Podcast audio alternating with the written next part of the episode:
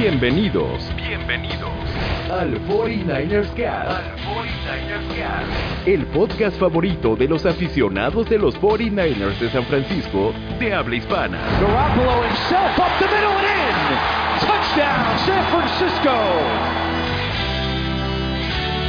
Comenzamos.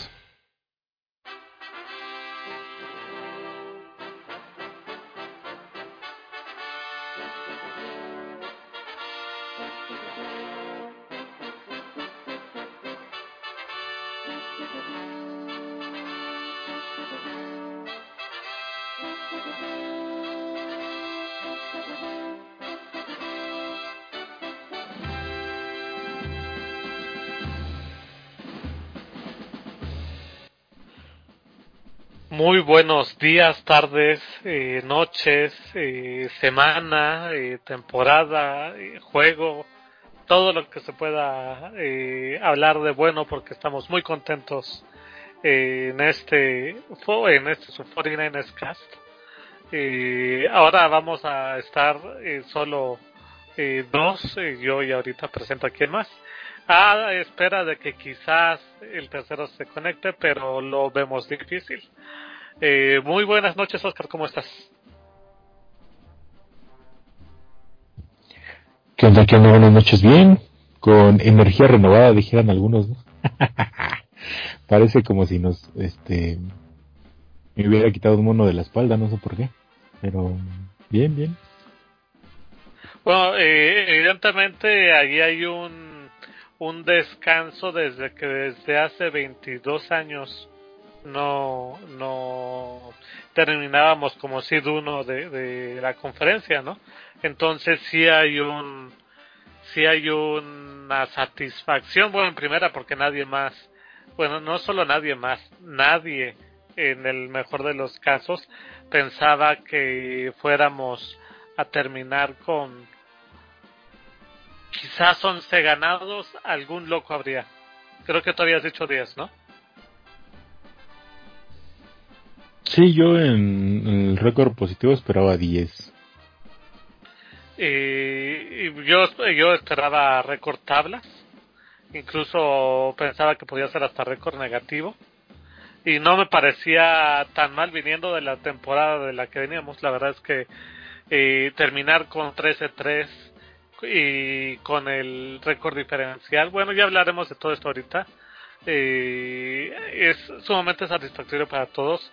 Seguro ustedes, como yo, eh, nos fuimos a dormir con una gran sonrisa, despertamos con una gran sonrisa y todo el día hemos estado con una gran sonrisa y todas las dos semanas que siguen vamos a estar con una gran sonrisa. Ya después pasará lo que tenga que pasar, pero de momento eh, todo marcha bien para Milhouse. El juego. De la semana. Eh, ¿Qué te gustó de y no te gustó del juego, Oscar? Perdón, tenía que toser. Este. Pues más que nada fuera del récord y del sembrado 1, lo que te decía era me refería más precisamente a lo a ganar en Seattle que no se hacía ya desde hace ocho años. Ah, sí. Desde tiempos de Alex Smith. Y por fin nos costó trabajo. Al final casi lo arruinamos. Sobre todo porque la, le empezaron a encontrar la forma a la defensa. Y ya sabemos que sale, si no le sale bien no justo hasta que se acaba la mitad. Y, y para acabarla de amolar aquí le encontraron la forma hasta la segunda mitad. O sea que ya no iba a ajustar jamás. casi, casi fue un milagro que metiera a Manuel Mosley a, en la última serie de Seattle, pero de plano es porque ya no tenía de otra, ¿no? sí, voy exhibido aquí, ¿no? No, y completamente ridículo lo, lo de Sale, ¿no? Ya lleva tres partidos infames y hasta que de plano ya casi casi casi te van a ganar la división, no no los no lo sacas, ¿no? Este, eso fue parte de lo que no me gustó, obviamente, eh, que Sale no hizo ajustes, que la defensa, pues, ya sabemos lo que lo he dicho en ocasiones pasadas, ya no es la misma defensa que era a mitad de temporada. Esperemos recuperarlo un poco ahora que tenemos la semana de descanso y que pudiera regresar D4, que yo todavía lo tengo en duda. Y obviamente que seguramente regresaré a Yacuas quitar, ¿no? pero ya es una defensa de chispazos más que de dominar completamente, ¿no? O sea, nos puede entregar eh, la mitad del partido completamente este casi perfecta, como fue en este caso contra Seattle, que los dejaron en cero puntos, y nos puede dar una segunda mitad donde la empiecen a exhibir, no el corredor defensivo no ajusta, y pues ya no hay forma de que detengan al rival, ¿no? A mí, entre los corajes con Witherspoon, también lo que más este coraje me daba es que con la línea ofensiva que tenía Seattle ya no le llegábamos, en la segunda mitad ya no le llegábamos ahora a Wilson, obviamente porque también salía rolando muchas veces, pero era increíble cómo lo contenían el pass rush, ¿no? Ya este no sé si era por cansancio de, los de los titulares que llevaban mucho tiempo en el campo, eh, ya casi no hay rotación ahí con los, los tres principales que ya sabemos que son Absted, eh, Bosa y DeForest Wagner, pero ya no, ya no, ya no entraban, de plano no entraban ninguno de ellos, y pues Seattle empezó a hacer lo que quiso, ¿no? En toda la segunda mitad.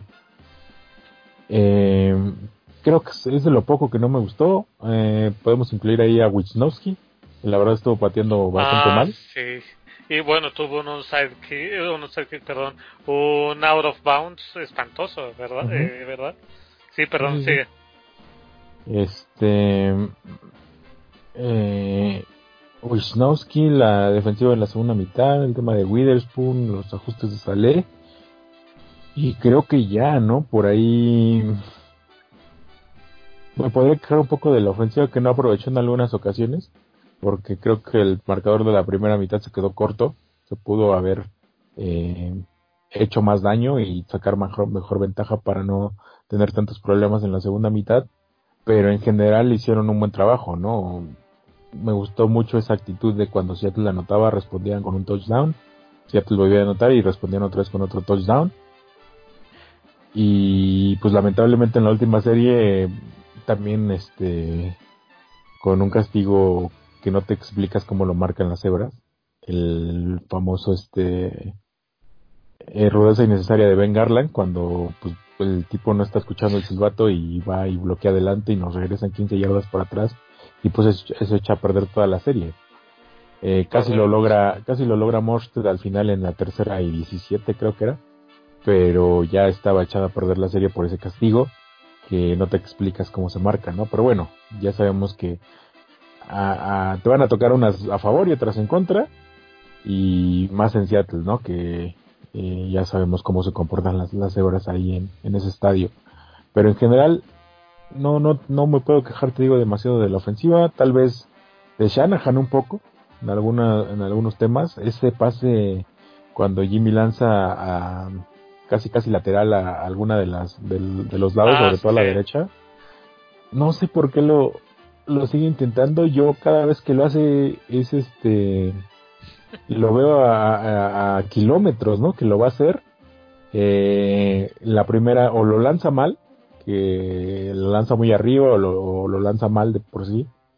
O lo lanza bien y el, equipo rival le lee la jugada y inmediatamente pues cae la tacleada, ¿no? Que lo, que le hicieron a, a Brida que a final de cuentas les marcaron pase incompleto, les salieron beneficiados, pero bien pudo haber sido una llamada del otro lado, un balón suelto, y regalas el balón cuando ya no tenías nada que jugar, ¿no? En la segunda, eh, a segundos de terminar la primera mitad.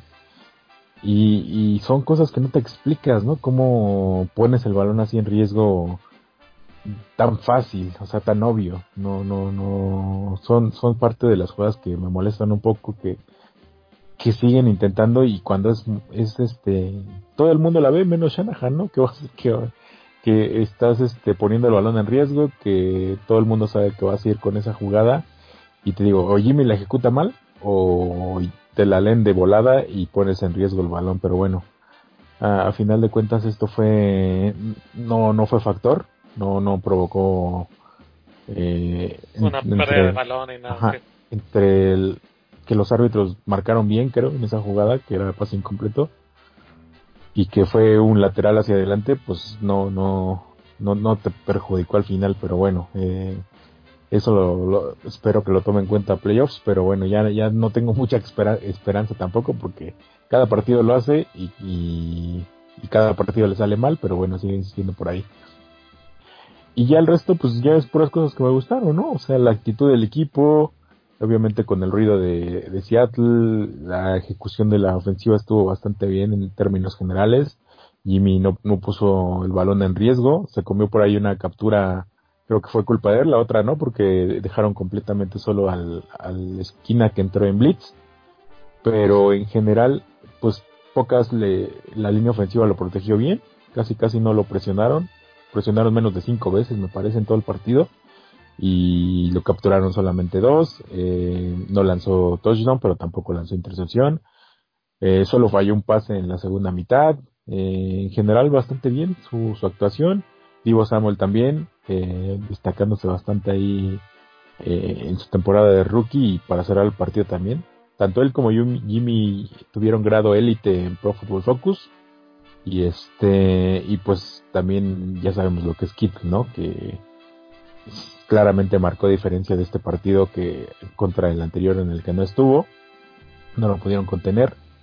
Y la defensiva al final fue también el, la que nos dio la victoria. Eh, se fajó bastante bien en las últimas ocho jugadas de Seattle en, dentro de la yarda 15 y luego en, dentro de la yarda 5.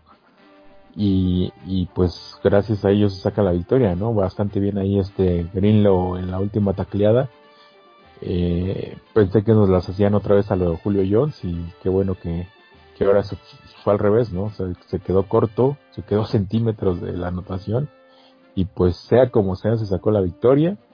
Se, te quitas ese mono de la espalda por fin eh, te llevas y aparte el, los, la recompensa por hacerlo es totalmente eh, lo máximo que podrías aspirar, ¿no? Te llevas la división, te llevas el sembrado uno de la conferencia, te llevas una semana de descanso y pues la motivación a tope, ¿no? Creo que no hay no hay más que que agregar.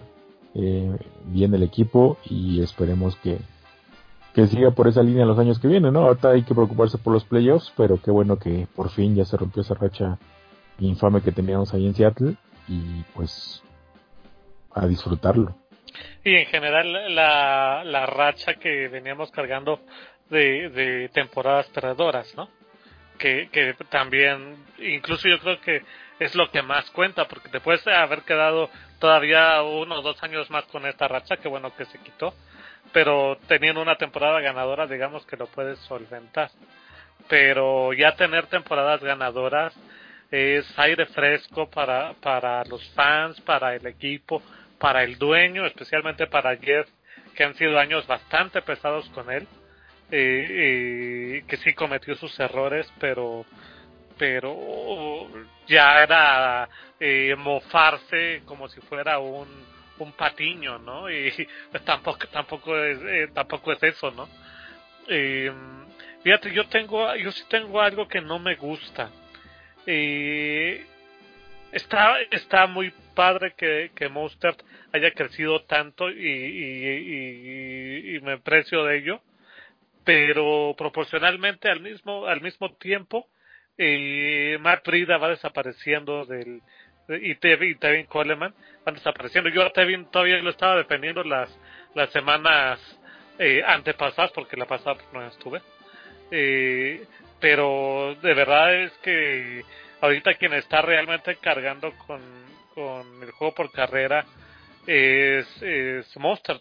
Tanto Brida como Coleman sí tendrán ahí alguna carrerita de 7, 8 yardas, pero en general no aparecen, ¿no? Sí, justo te iba a comentar eso, sobre todo con el tema de Brida, ¿no? Creo que es más tema de Shanahan, más que de Brida, que no lo quiere usar desde aquel balón que soltó contra Atlanta, me parece. Este, ahorita no recuerdo bien contra quién fue, pero desde ahí ya le, este, lo mandó a la banca, este, y no te explicas por qué, ¿no? Porque en teoría está sano, en teoría es el mejor corredor de los tres, aunque ahorita obviamente Morsted se esté llevando todos los reflectores, lo cual está bien, pero pues rótalos y aparte dale oportunidad al que tiene más talento, ¿no? Te vas con Coleman, insistes con Coleman y los números de Coleman están prácticamente al nivel de lo que está haciendo Witherspoon en, su posición, ¿no? O sea, desde que Coleman tuvo esa actuación de tres touchdowns contra Carolina o cuatro, no recuerdo ahorita bien. Después de eso, contra Arizona tuvo 12 acarreos, 23 yardas. Contra Seattle, 9 acarreos, 40 yardas. Después otra vez contra Arizona, 12 para 14. Contra Green Bay, 11 para 39. Contra Baltimore, 5 para 6 yardas. Contra New Orleans, 3 para 6 yardas.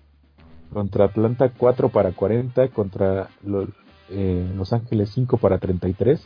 Y ahorita otra vez contra Seattle, 5 para 11 yardas. O sea, y Shanahan, Shanahan sigue insistiendo. O sea, no te lo explicas, ¿no? Cuando ya tienes ahí al otro y en vez de que esos balones que estás desperdiciando en Coleman, que e, este partido claramente se nota el pobre nivel que trae, solito se cayó, nunca lo taclearon. O sea, en todos los, acarreos que tuvo se fue porque él se cayó o se fue a estrellar y no lo tacleó Seattle. Fue, fue te digo, o sea, así, así de mal está y luego metes a Brida un par de acarreitos y el tipo pues se nota el esfuerzo, ¿no? O sea... Sí, uno de esos acarreos te dio creo que 8 o 10 yardas. Sí, o 9 y fue porque peleó, no porque le abrieran el hueco, ¿no? Ajá. Pero, pero es verdad que, que, que no se está notando su presencia, sea por el coach o sea por el jugador, en cualquiera de los dos casos que estás diciendo.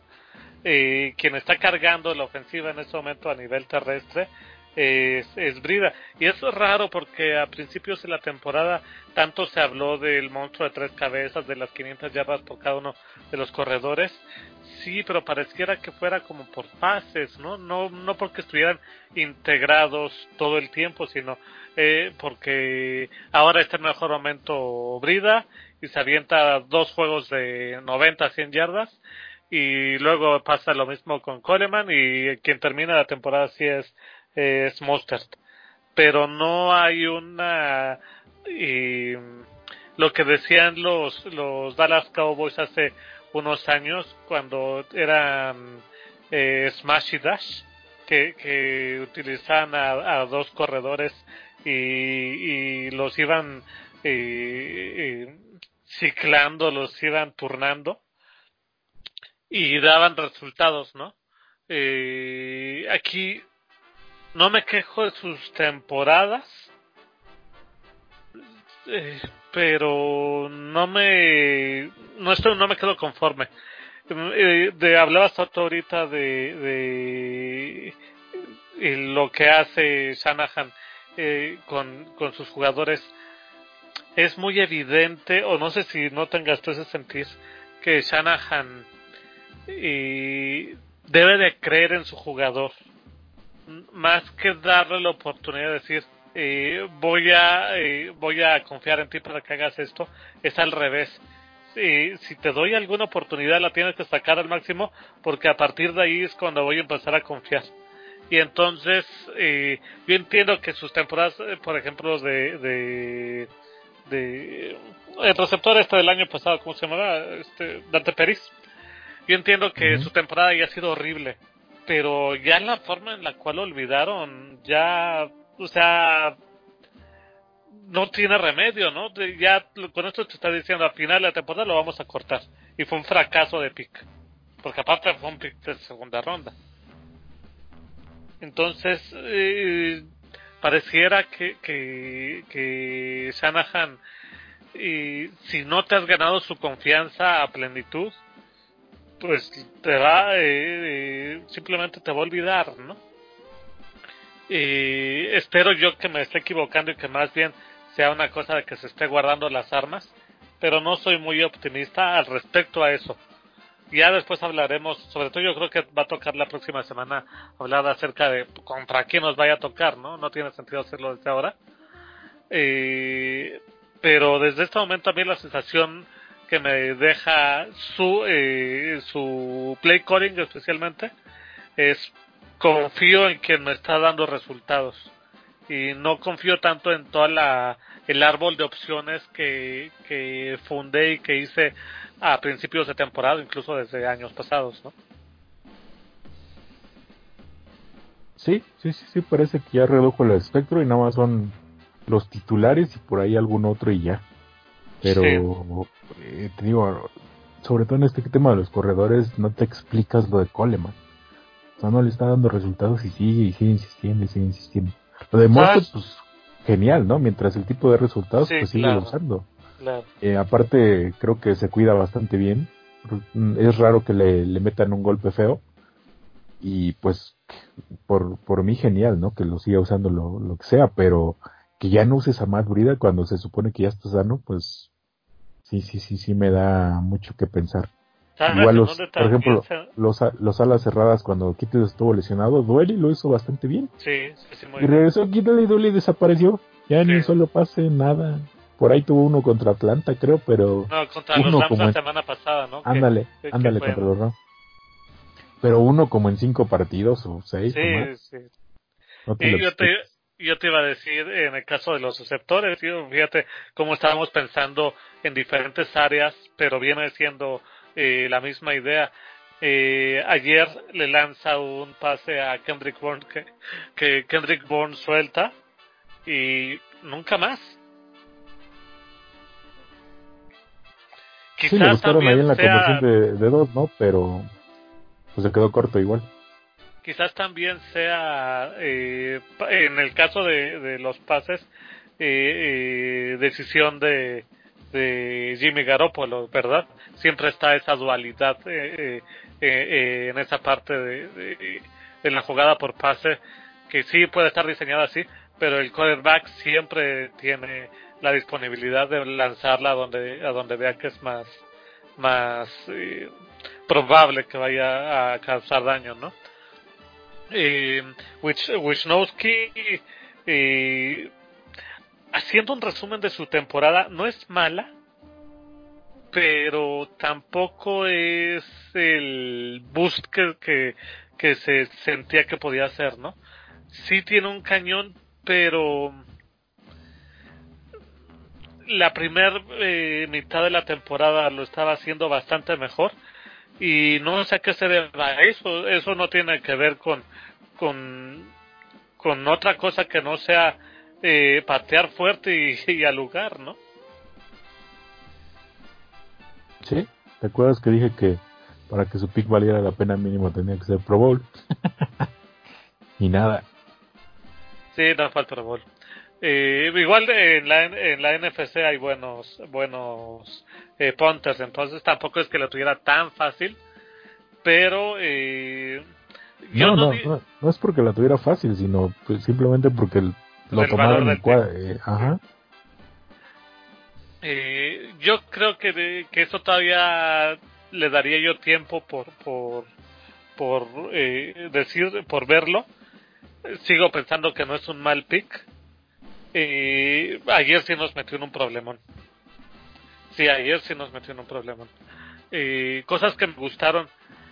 Hubieron no sé si fueron dos o tres pases que puso Garópolo en una ventana tan absurdamente pequeña que, que a mí la verdad me maravilló.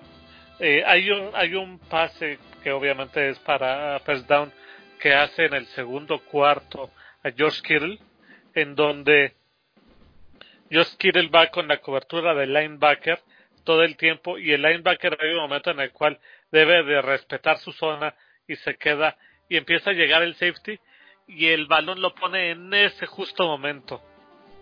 Fue precioso ese pase y ese pase lo hizo, me acuerdo dos claritas y no estoy seguro si alguna otra más. Eh, entonces esa parte de Garópolo me gustó. Eh, obviamente lo de Kirill eh, bien. Eh, tú que estabas muy crítico con Staley, bien, ¿no? Sí, bastante bien. Qué bueno que tuvo su revancha, ¿no? También no vamos a decir que enfrentó al mejor este ya de Ben Clowney, ¿no? Porque estaba tocado, pero pues eso ya no es problema de Staley, como de Clowney no era problema de que Staley apenas hubiera regresado en el partido de media temporada, así que cada uno sacó provecho, ¿no? Es, es como el, el mundo al revés, ¿no? Seattle fue a visitarnos cuando estábamos totalmente eh, convalecientes con las lesiones y sacó provecho y nos ganó. Y ahora fue al revés, San Francisco llegó más o menos sano al partido, Seattle con un montón de lesionados y pues San Francisco igual sacó provecho y ganó, ¿no? A ver si hay un tercer partido en, en divisional. Oye, y, y, bueno, esto no es podcast de Seattle, pero Eh, a mí sí me causó pena que, mi, que Mitchell Kendricks saliera lesionado y es para toda la temporada. Eh, y ese, ese, esa lesión, por supuesto que le pegó a su equipo, eh, se, se, resintió. de hecho, yo esperaba incluso que empezaran a correr más por el centro. sí se hizo. Yo esperaba una dosis un poco más, como ser un poquito abusivo eh, pero bueno, eh, el coach yo creo que en ese sentido lo hizo bien. Hay cosas que yo no entiendo de Shanahan, eh, como lo que veníamos hablando ahorita, pero ayer las jugadas que tenía que lanzar las hizo en el momento oportuno, la ofensiva avanzó, la ofensiva cada vez que, que recibía puntos el equipo contestaba, entonces de ayer no tengo mucha mucha queja más que que sean los mismos jugadores todo el tiempo, va a haber un momento en el cual te quedes sin respuestas y eso me preocupa. Eh, no sé qué otra cosa más. A Robbie Gould bien. Y bueno, el tema de, de las esquinas. Lo de Aquilo yo siempre he sido protector de él. Pero la estadística que sacaron hoy, que los últimos cuatro touchdowns por pases se los ha comido él está feo. Y el juego, otro que yo también soy, soy no solo protector, sino directamente soy fan de él, eh, es este Cuban Williams. Y se lo comieron toda la noche.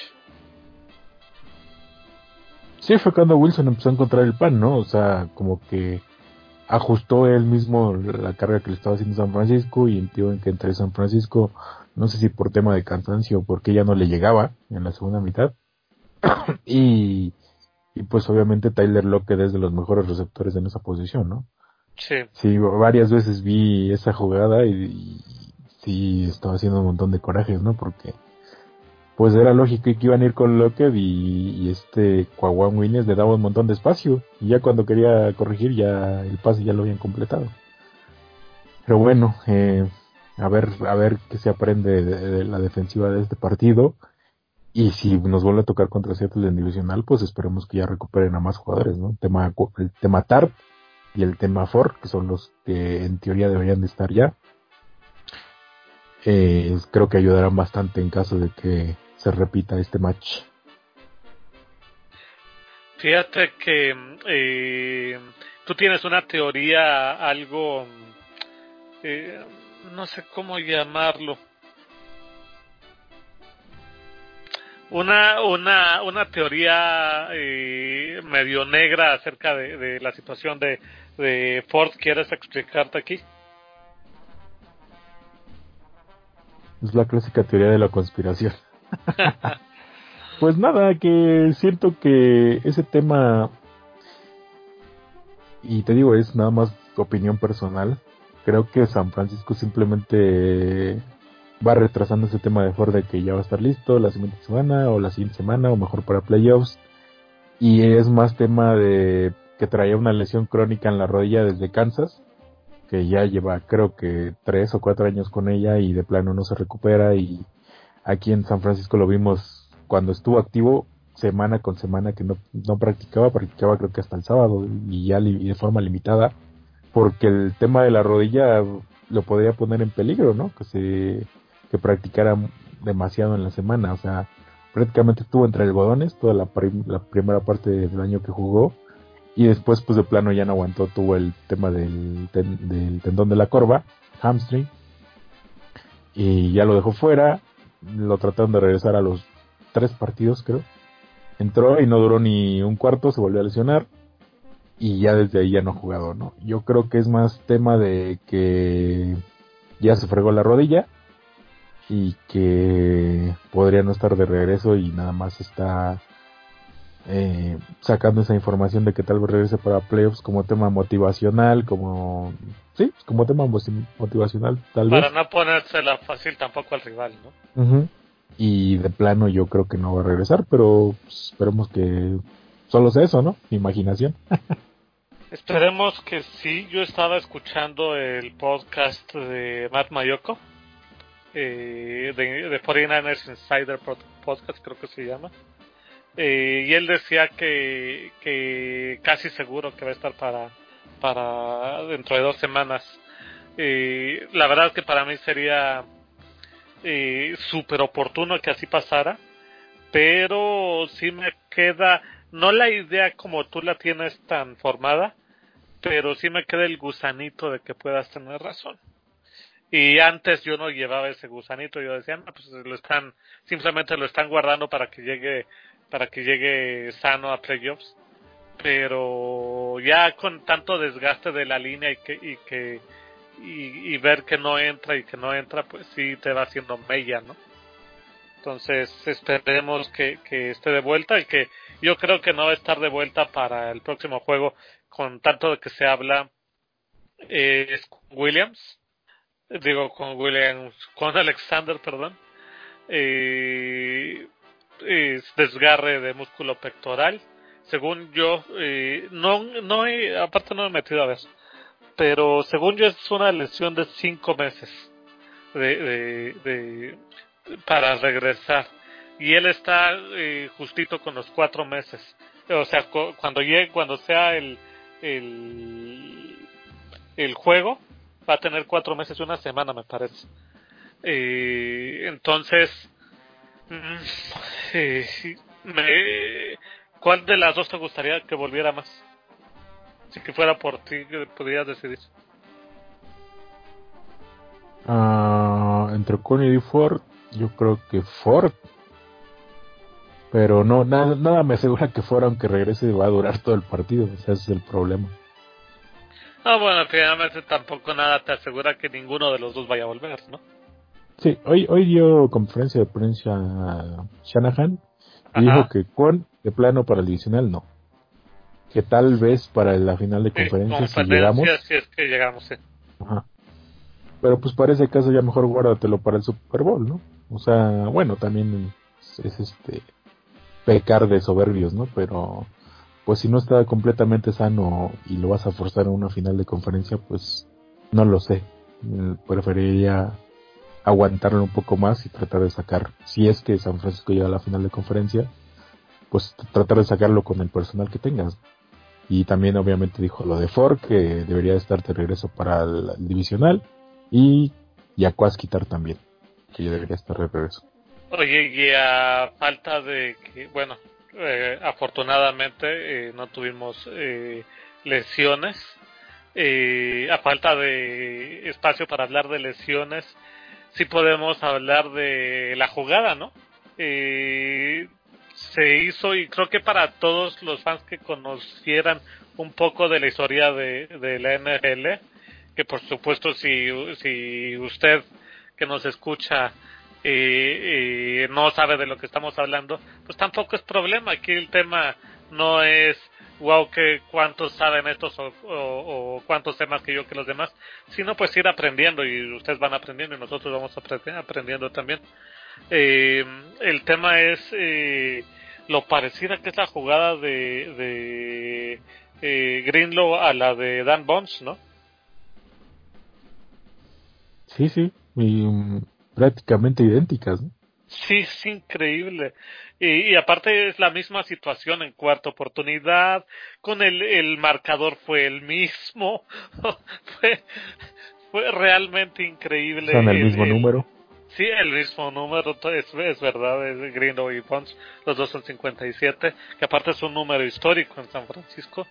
Eh, la verdad es que, es que a mí me, me pues, sí me impresionó eh, esa jugada. Cuando, yo la, cuando la vi, lo primero que fue que pensé fue Dan Bonds. O sea, ni siquiera pensé ganamos. Pensé, oh, acabo de ver, fue un recuerdo de Dan Bonds, obviamente saltando, eh, porque, porque eh, vino la repetición, la angustia de si había pasado el touchdown o no, si era fumble devuelto o no. Yo pensaba que sí era, que sí lo habían devuelto bien. Eh, eh muy angustiante todo este, todo ese momento. Pues yo pensaba que lo perdíamos, eh, pero juego histórico, finalmente así se hacen las leyendas, ¿no? Sí. ¿Y esa, esa juego de Bonds tenía nombre? Eh, The Stop. Somos unos genios para poner eh, nombres de jugadas en San Francisco. Sí, The Catch, The Sack, The Pot Stop. The Catch 2, The Catch 3. Sí, sí. Genios, de, verdad. Stop 2. Pero, pero ¿es, ¿es de parte de San Francisco de parte del NFL? No, pues yo creo que entre los insiders de San Francisco se, se hace ese como bautizo, ¿no? De, de ese tipo de jugada. Porque de plano sí... a mí me da más, más vergüenza que... O sea, ya sé que las cosas son históricas, ¿no? Y lo que representan para San Francisco, pero... O sea, un poquito de imaginación para ponerles nombres, ¿no? Como, como la, la Inmaculada Recepción, acá todo bien místico. Exacto. No, a mí sí me gustan Algo saben hacer esos, esos inútiles es bautizar sus jugadas. ¿no? A mí sí me gusta este porque es de catch, o sea, es la recepción, es no, no lo demás son sonsadas, aquí es de catch. Pero ya hay de catch 2, de catch 3. Sí. O sea, ya, llega a ser ridículo. Por, o sea, si, si, fuera, si, fuera, si fuera solo una, la de este la de Montana contra con Dwight Clark, pues obviamente queda muy claro, ¿no? Porque es lo que representa. Pero ya cuando le pones lo mismo a la a la atrapada 2, a la atrapada 3, o sea, ya ya es caer en el... la 4 nomás. eh, no, y hay una cosa en la que sí coincido contigo. Eh, los Steelers, por ejemplo, tuvieron su jugada de, de, Inmaculada Recepción, chido. Pero cuando tuvieron la jugada de, de Lin Swan, eh, a esa le pusieron el salto levitatorio, ¿no? Eh, entonces, sí es otra cosa, sí es otro nombre. Eh, los Raiders con su con su Sea of Hands de, de en el Super Bowl de Ken Stabler, ah, no me acuerdo qué receptor era, eh, también, también es como eh, otro nombre, ¿no? Sí, ahí sí tienes razón. Pero a mí, en el caso específico de The Catch, sí me gusta. Y de Zack también me gusta. Y de Stop también te gusta. de, Stop nunca ha sido una jugada que yo tenga tan... Sé que es histórica, sé que es legendaria, pero Dan Bones a mí no me representa más que esa jugada en la historia de San Francisco. Quizás no estoy tan metido a fondo y, alguien me diga, no, pues es que sí lo era. Pero no es la idea que yo tengo de Dan Bonds. Para mí, The Stop es, es una jugada que Dan Bonds hizo y con esa jugada va a pasar a la historia. Mientras que Jerry Rice con The Catch sí lo es y Eric Wright con The Sack también es un jugador. No, es Dwight quizás Clark. no salón de la. No, no, no, eh, no. Dwight Clark es de The Catch. Ah, es que dijiste Jerry Rice con The Catch también. Ah, sí, perdón, Dwight, eh, Dwight Clark, sí, tienes toda razón. Eh, no, yo estaba pensando en la de Eric Wright eh, y la de The Zack, cuando bajan a, a, creo que era Pearson de, de, del shoulder. Eh, para, eh, para mí, ese jugador quizás no sea Salón de la Fama, pero es un jugador esencial en la historia de San Francisco. Entonces, eh, ahí, ahí hay una diferencia con The Stop, que es una jugada de alguien que, pues, chido, y a otra, a otra que, es un tipo legendario como Clark, y otra que es un tipo que, que merece todo el reconocimiento por la carrera que hizo como, como, eh, como Eric Wright, ¿no? Pero bueno, nada más ya con eso queríamos terminar. Eh, pasamos a, a, resultados del NFL. Y tú me dices si quieres eh, frenarte en alguno.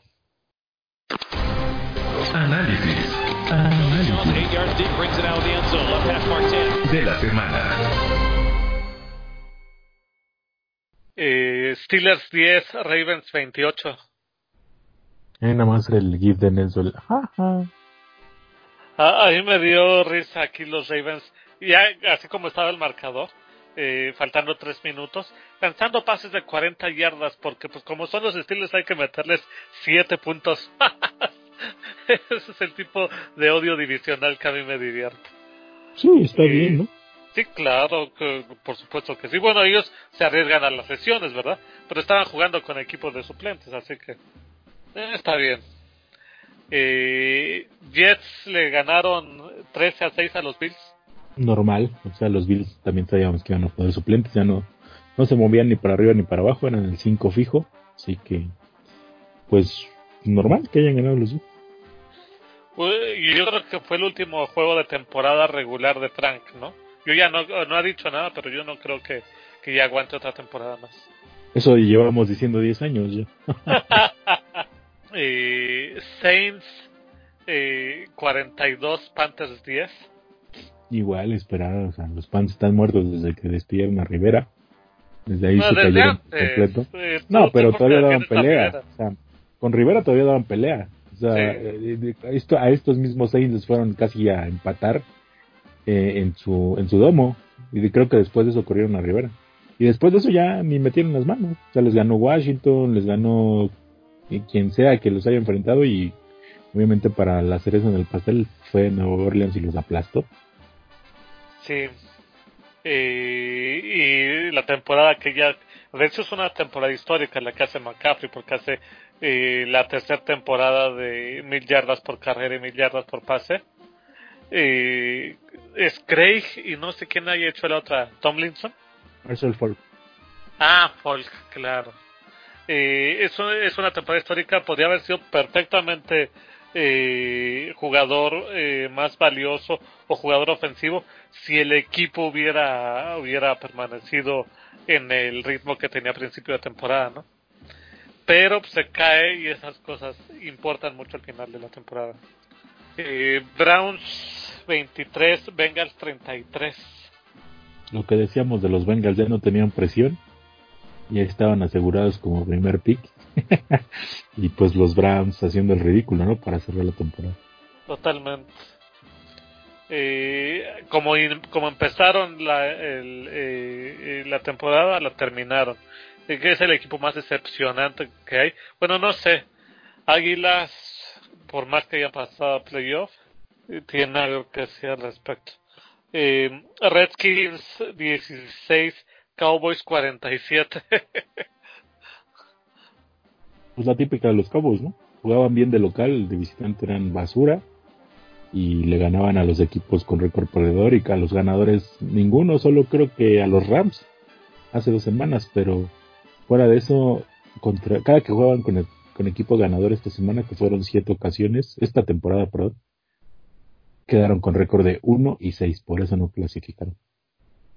Y, pero aparte, ya eh, tenían una posibilidad ahí medio remota de, de, playoff, pero ya haces este juego ya cuando, cuando ya no importa, ¿no? Ya cuando estás en manos de alguien más, entonces, esto era antes.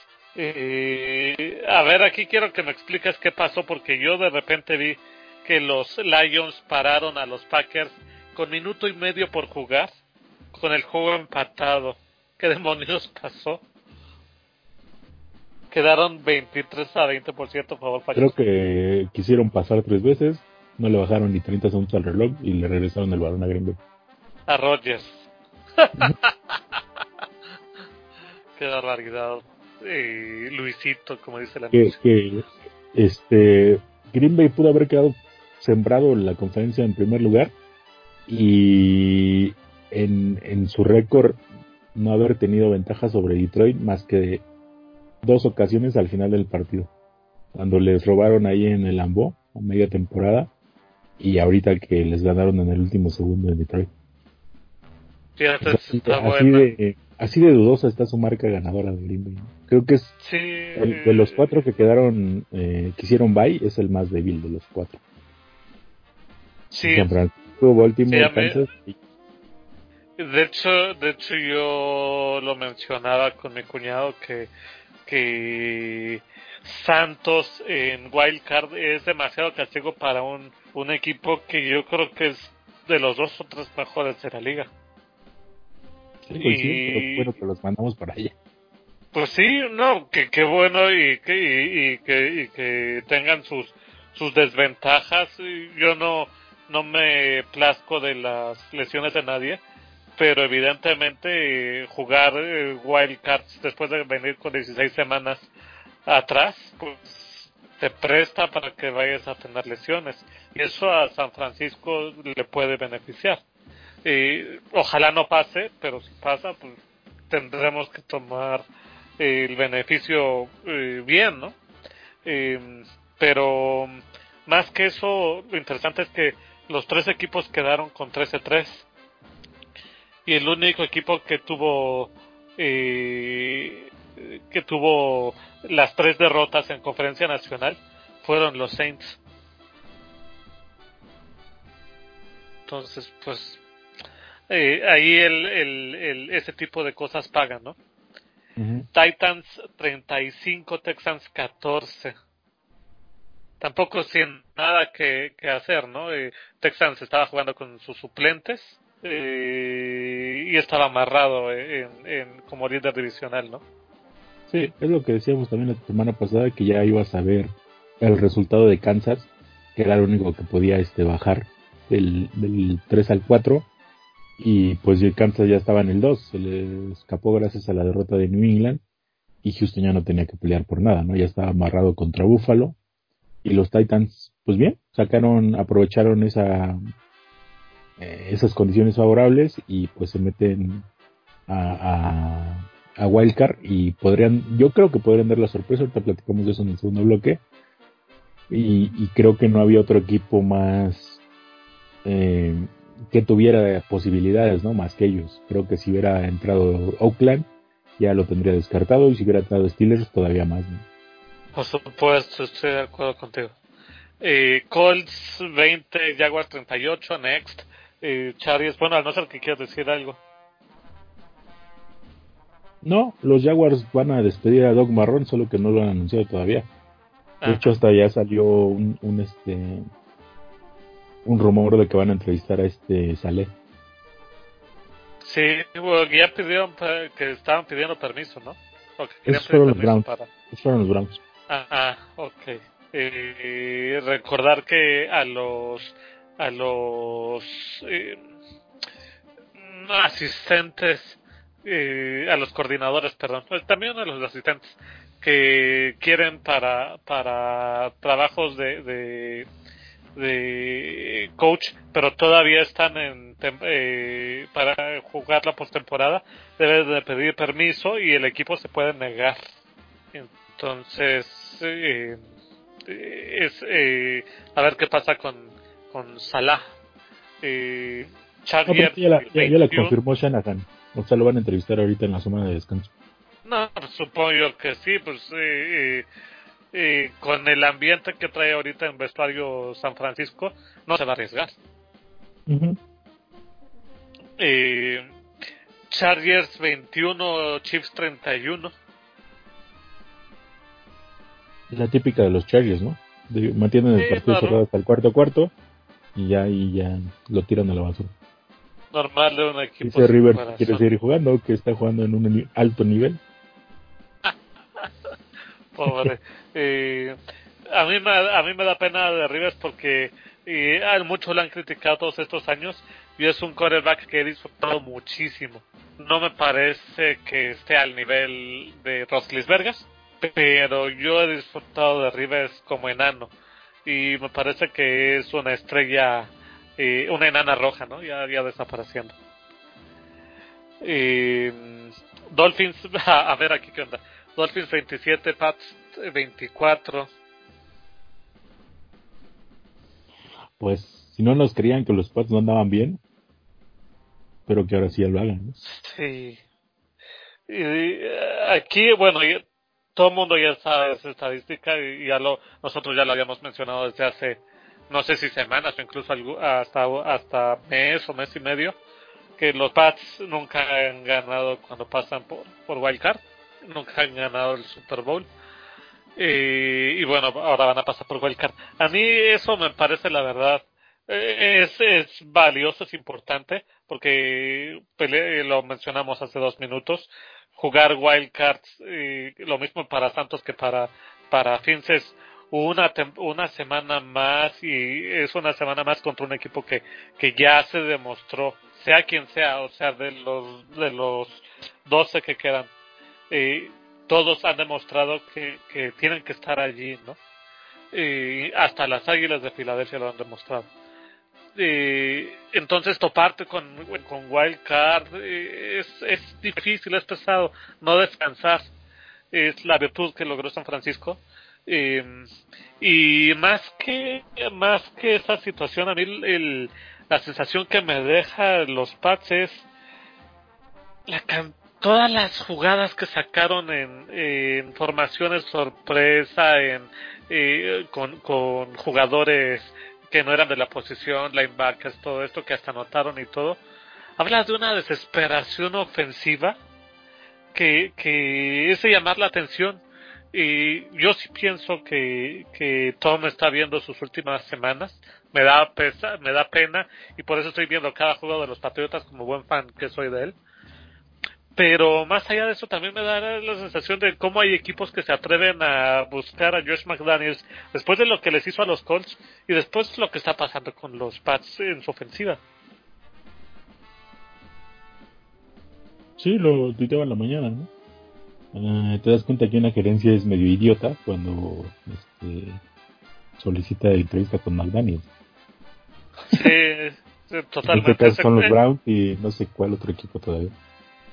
Ese señor no debería de, cochar en NFL por lo que hizo con, con los Colts, ¿no? Para quien no recuerde, tenía él ya el trabajo, solo le faltaba firmar pero ya estaba cantado, ya lo había dicho Schefter, ya cuando lo dice Schefter es como si lo dijera la voz de Dios con un trueno, ¿no? Y con voz de trueno. Y en este caso eh, estaba hecho, ya estaba él en, en Minneapolis, en, no, en Indianapolis, perdón, y simplemente se fue. Se regresó a, a Nueva Inglaterra, los dejó plantados, que siempre no eh, alguna llamada que recibió seguramente de, de, de Belichick. Pero para mí eso ya lo descalifica de todo trabajo porque el señor no es profesional y ya traía su historia del, del Spygate con los Broncos, ¿no? Pues más bien de los berrinchitos, ¿no? Pues yo me acuerdo de los del Spygate con los Broncos que justamente nos hizo a nosotros. ¿Pero Spygate de qué? eh, que nos, nos estaba eh, robando señales con cámaras de video. Mm. ¿No te acuerdas para ir del 2008 o 2007 creo fue? No. Eh, el año que él estuvo de coach con, con Broncos fue ese año que, que y lo que pasa es que el Spygate que, que siempre se habla es el de, el de los Pats, ¿no? Que pues son históricos y todo eso pero los Broncos tuvieron el suyo. Falcons 28, Box 22. ¿Pasó? Solo comentar que la temporada de los Bucks terminó con un pick 6 Ah, sí, sí. Y así empezó también temporada, de novato. temporada de novato, o sea, su carrera va, va con, abriendo con con Pick Six y cerrando esta temporada con Pick Six. Justo este año se le acaba el contrato de novato y pues Tampa tiene que decidir si lo renueva o no. Pero cuando llegó a la liga jugaron Tennessee y Tampa, uno contra dos, él contra Mariotto. Y su primer pase fue un pick six. que ya se le acaba el contrato, se despide con un pick six. 30 touchdowns, 30 intercepciones. Este abre, es el, el club, ¿no? Este es el coreback este, que anhela Nánchez, ¿no? En San Francisco, para quejarse libremente.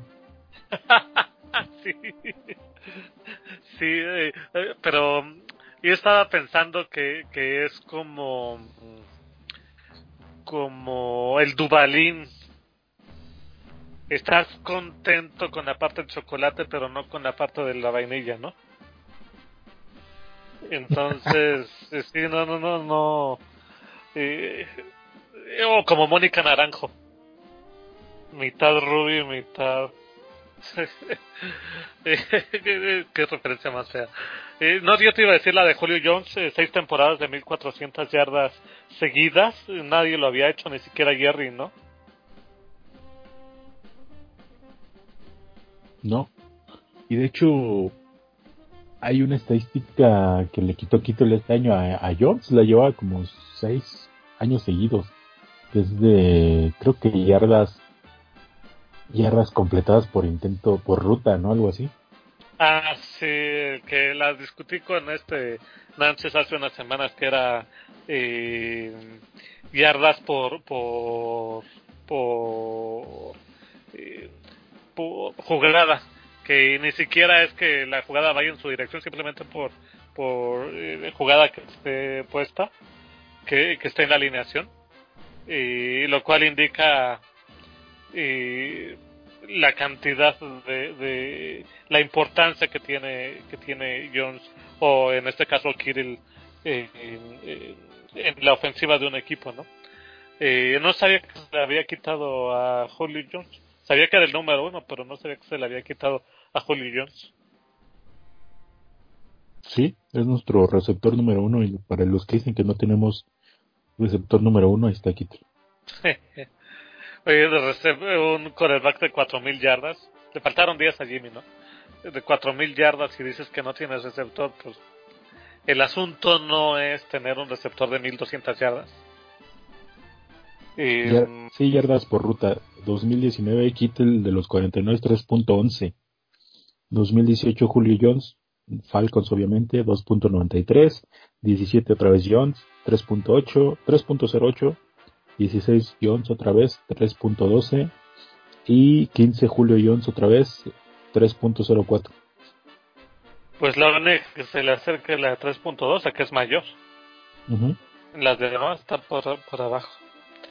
Eh, Raiders 15, Broncos 16. Ya, ya, este. Me sentí mal por los Raiders este año. ¿En serio? Sí, un poco. O sea, es, triste, ¿no? Despedirte así.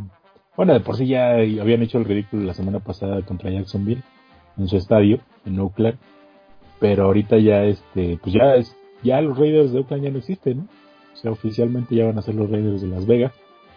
Y tuvieron el partido ahí en la mano. O sea, eh, anotaron el, el 15-16 eh, al final del partido y se, se jugaron la conversión pero le bloquearon el paso de Derek Carr y así se van. Mm, no hay, no hay forma más, este, pues más triste, ¿no? De despedirse de la temporada. ¿Crees que Derek Carr tenga futuro como quarterback de los Raiders? Yo no digo si, si vaya a ser el, si vaya a estar el próximo año. ¿Tú crees que el futuro de los Raiders sea, sea, sea Derek Carr en el quarterback? No, y no porque Derek sea malo, simplemente porque creo que Gruden quiere ir en, otra dirección. Yo creo que a Derek Carr lo que le hace falta es, son nuevos vientos porque los de los Raiders, no sé, le, quizás le falte liderazgo, credibilidad. Me parece que es un tipo con talento, pero que no es, ese talento no está llegando a ningún lado. Sí, estoy de acuerdo. Te digo, o sea, por eso no creo que, que siga con los Raiders. Yo creo que sí va a seguir con ellos, pero no creo que sea su futuro. No creo que, que, con él vayan a lograr playoffs o algo así. Eh, yo creo que necesitan uno, eh, un poco lo que pasaba con Alex Smith San Francisco, descansar el uno del otro. Eh, Cardinals 24, Rams 31.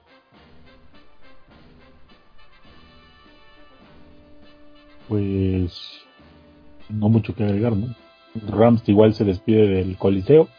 El próximo año ya es estreno en el estadio.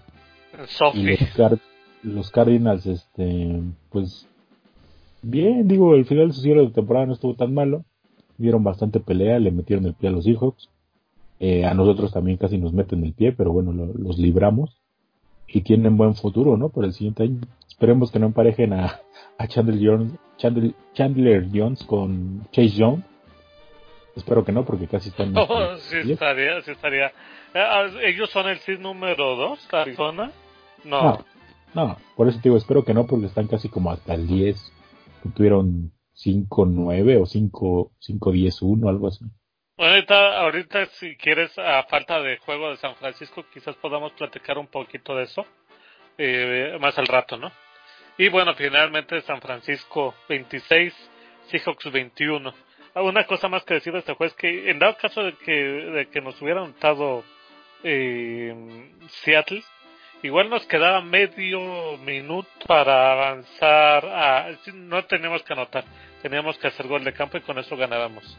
Entonces, tampoco es que estuviera así realmente derrotado, pero sí ese touchdown nos iba a poner en un aprieto bastante feo, ¿no? Eh, pero bueno, finalmente si hubiera no existe, ganamos campeones eh, de la división desde 2012 creo que fue la última vez.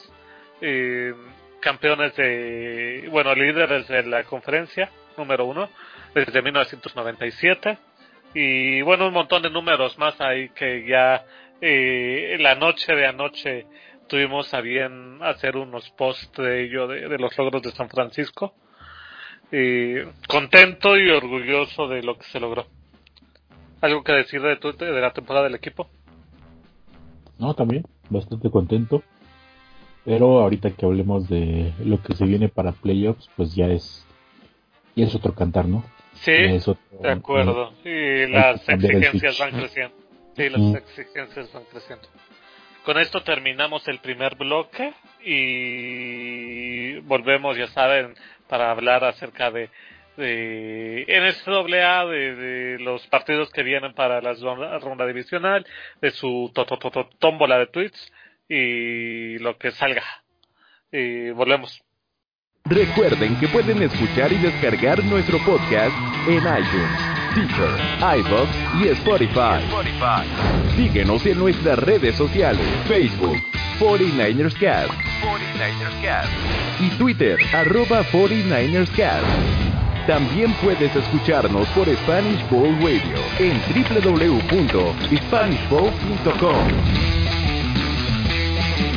Continuamos. El previo. De la semana.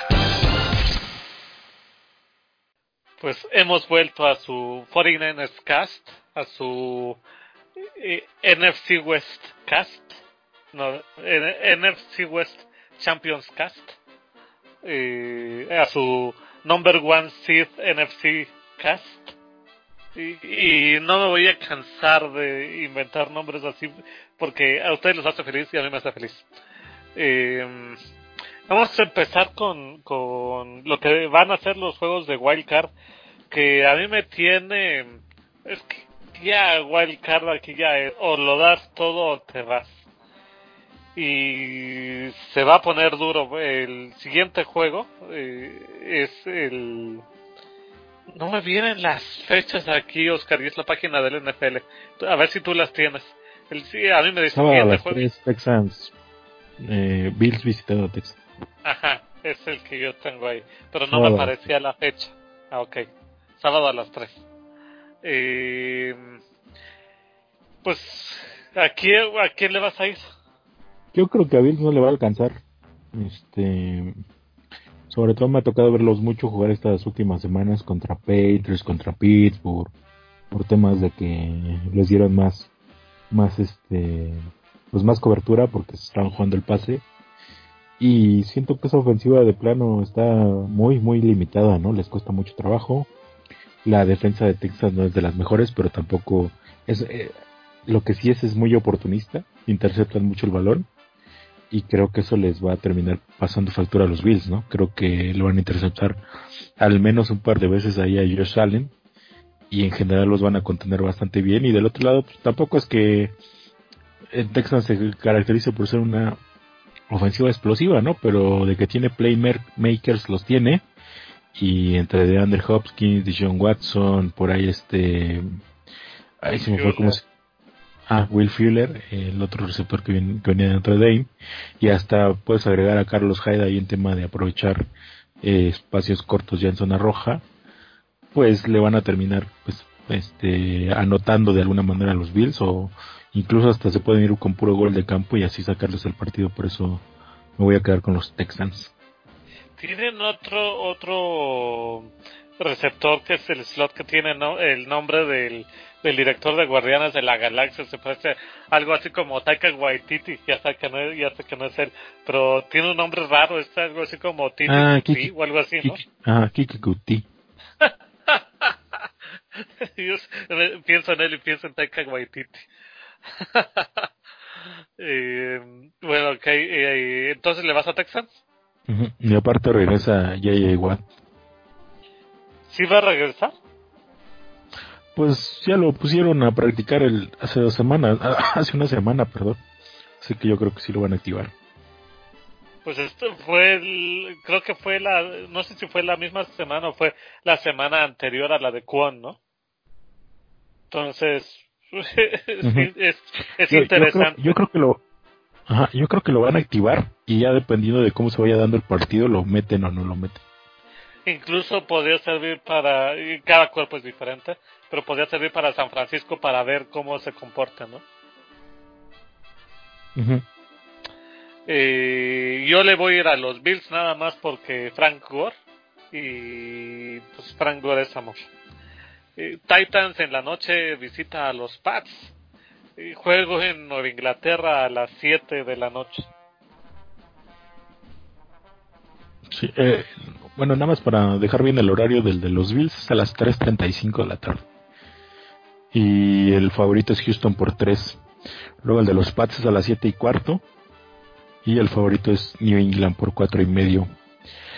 Yo sigo pensando que Patriots este año no, nada más no, no, va a ser su año. Y desde aquí creo que se despiden. Los Titans, eh, cuando se enrachan, creo que, que pueden hacer el trabajo. Tienen el mejor corredor de la liga en números, en Derrick Henry.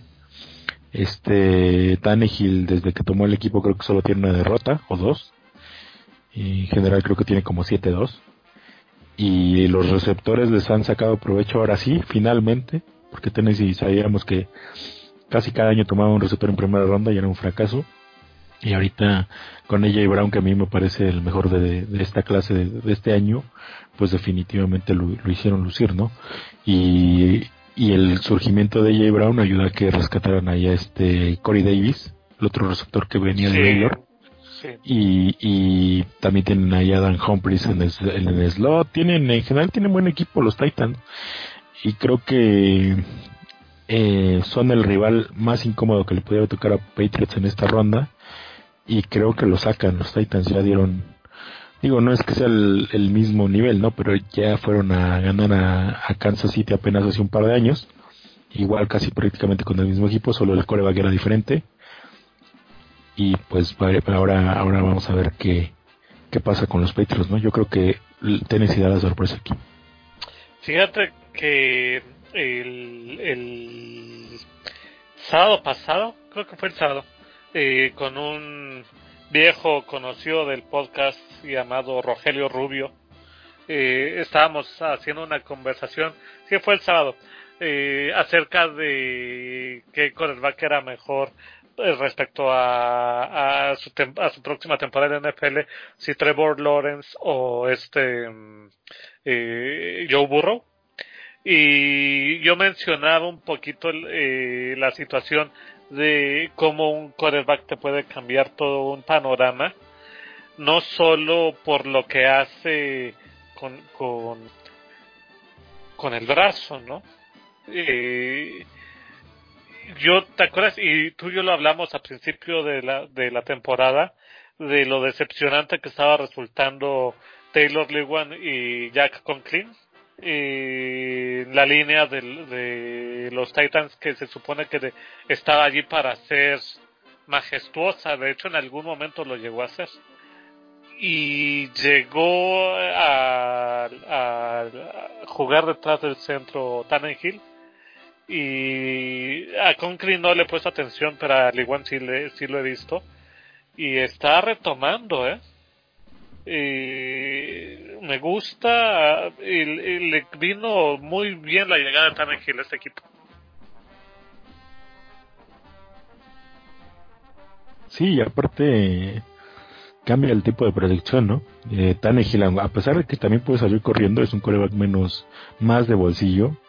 Y la, la, la, protección cambia, ¿no? O sea, sabes dónde está tu coreback, eh, más o menos sabes el espacio que tienes que cubrir y, y, pues es como que un trabajo repetitivo y lo vas mejorando con el paso de los snaps. Con Mariota, sobre todo porque también el tipo estaba, no sé si bloqueado mentalmente, pero eh, ya muchas veces trataba siempre de salir corriendo o eh, inmediatamente rompía la protección de pase que le estaban dando. Y pues la línea obviamente se descontrola, ¿no? No sabes dónde está el coreback, ya no sabes eh, si estás cubriendo bien o si eh, le estás dando un ángulo favorable. Ajá, si le estás dando un ángulo favorable al defensivo. Y pues eso eso no les ayudaba con la protección de pase. Y ahí te digo, además el tema de Mariota no sé si está lesionado o si también el tema del bloqueo mental que no encontraba receptores o no, no completaba los pases. Pues todo eso contribuye a que se viera tan mal esa ofensiva, ¿no? Y ahora con el tema Tannehill, pues totalmente diferente. Una lectura que hago en el momento de eso, no sé si, si está incorrecto, pero me, me suena a, algo lógico, es diferenciar lo que es liderazgo de credibilidad. Porque liderazgo es de lejos, eh, Mariotto es mejor. Pero la credibilidad la tiene Tannehill. No sé si, si de bote pronto tú, piensas, tú pensarás lo mismo o me dirás, no, es lo mismo. Yo creo que al revés, ¿no? Creo que más bien el liderazgo sí lo de tener mejor Tannehill, porque por algo Mariota ya no funcionaba en esa ofensiva, ¿no? Yo creo que porque perdió credibilidad. Mm, también, puede. También este, es probable. Y bueno, aquí yo le voy a los Pats. Siempre, si en el otro le fui a, a Gore, aquí le voy a los Pats, pues por Tom. Yo sé, me van a odiar. Pues el, el, ahí el corazón no, no puede evitar sus, sus favoritismos. Vikings, este, este está duro. Vikings visita a Santos. ¿Revancha? Pues la revancha de la revancha de la revancha, ¿no? O sea, cuando estaba Fabre, los eh, ah, los Saints le, el, el le ganaron a los Vikings. Y apenas hace un par de años con este la de Marcus Williams. Ajá pero cómo se llama el coreback de Minnesota que otros están los Redskins. no no, no era Cousins. No era sí era este Case Keenum también ¿no? estuvo en los Keenum sí. Ándale el milagro en el último segundo y la este la famosa tacleada disque tacleada de Marcus Williams y se lo llevaron los Vikings, ¿no? O sea que digamos que en, playoffs están más o menos parejos. Es una rivalidad interesante. Normalmente siempre son partidos parejos y le va a ayudar mucho el tema a Vikings que sea en domo, ¿no? Porque ellos también juegan en domo eh, no, no salen a lidiar con temas de clima ni nada, o sea, prácticamente siguen en el mismo ambiente. Obviamente cambia toda la presión del lado del ser, de ser visitante a ser local, pero pues en general es un terreno al que, al que están acostumbrados. Van a recuperar a Dalvin Cook, yo creo, por algo lo sentaron en las últimas dos semanas.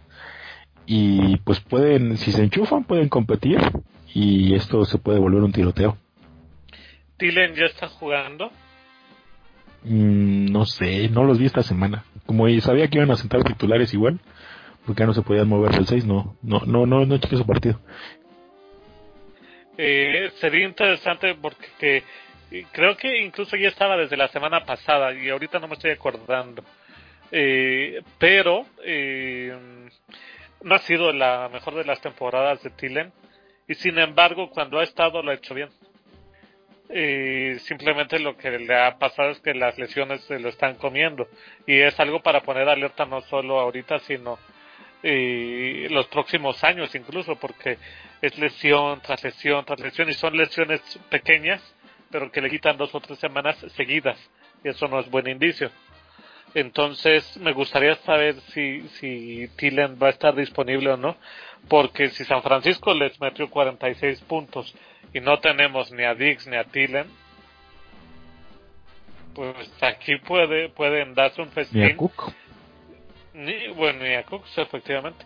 Eh, aquí se pueden dar un festín. Yo creo que Bikes para nada es el equipo talentoso que trae San Francisco, pero puede ser una ofensiva que les cueste mucho trabajo a los a los Saints. Igual creo que lo ganan los Saints, pero aquí la, la, la Jeff de la semana, ¿no? Sí, yo también la voy a aplicar. con pero no me extrañaría que ganaran los Vikings, sobre todo porque precisamente por el tema de Alvin Cook es eh, mm, no sé si en, en español también se dice pivotal, pivot. Pero bueno, es, es, trascendental, ¿no? El tema de Alvin Cook. Eso les ayuda. El terreno del juego es brutal, ese corredor es increíble. Tú ahorita mencionabas a Derrick Henry como el mejor corredor de la, de la liga, y sí lo es, en cuanto a, no solo en cuanto a números, sino en sensaciones, en la espectacularidad que tiene Henry a la hora de correr, se siente que en cualquier momento la puede explotar. Pero Cook no está lejos.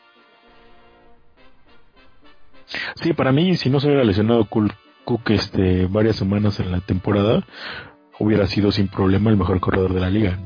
Y en talento yo creo que es el mejor ahorita y si lo recuperan los Vikings y pueden controlar el reloj y pueden capitalizar sus series ofensivas, va a estar le pueden hacer la vida imposible a los Saints, incluso sacarles el partido, ¿no? Pero bueno, para mí Saints es el rival más fuerte de la Nacional, eh, ahí junto con San Francisco. Bueno, es el rival más fuerte que podía enfrentar San Francisco en los playoffs, eh, que sería hasta la final de conferencia. Y pues si yo lo considero más fuerte, no, no lo puedo descartar inmediatamente, ¿no? Creo que ganan los Saints. Son favoritos por 8 puntos. Digo que es injusto que los Saints estén allí y no los Packers. Pero bueno, eh, cada quien hizo su chamba, ¿no?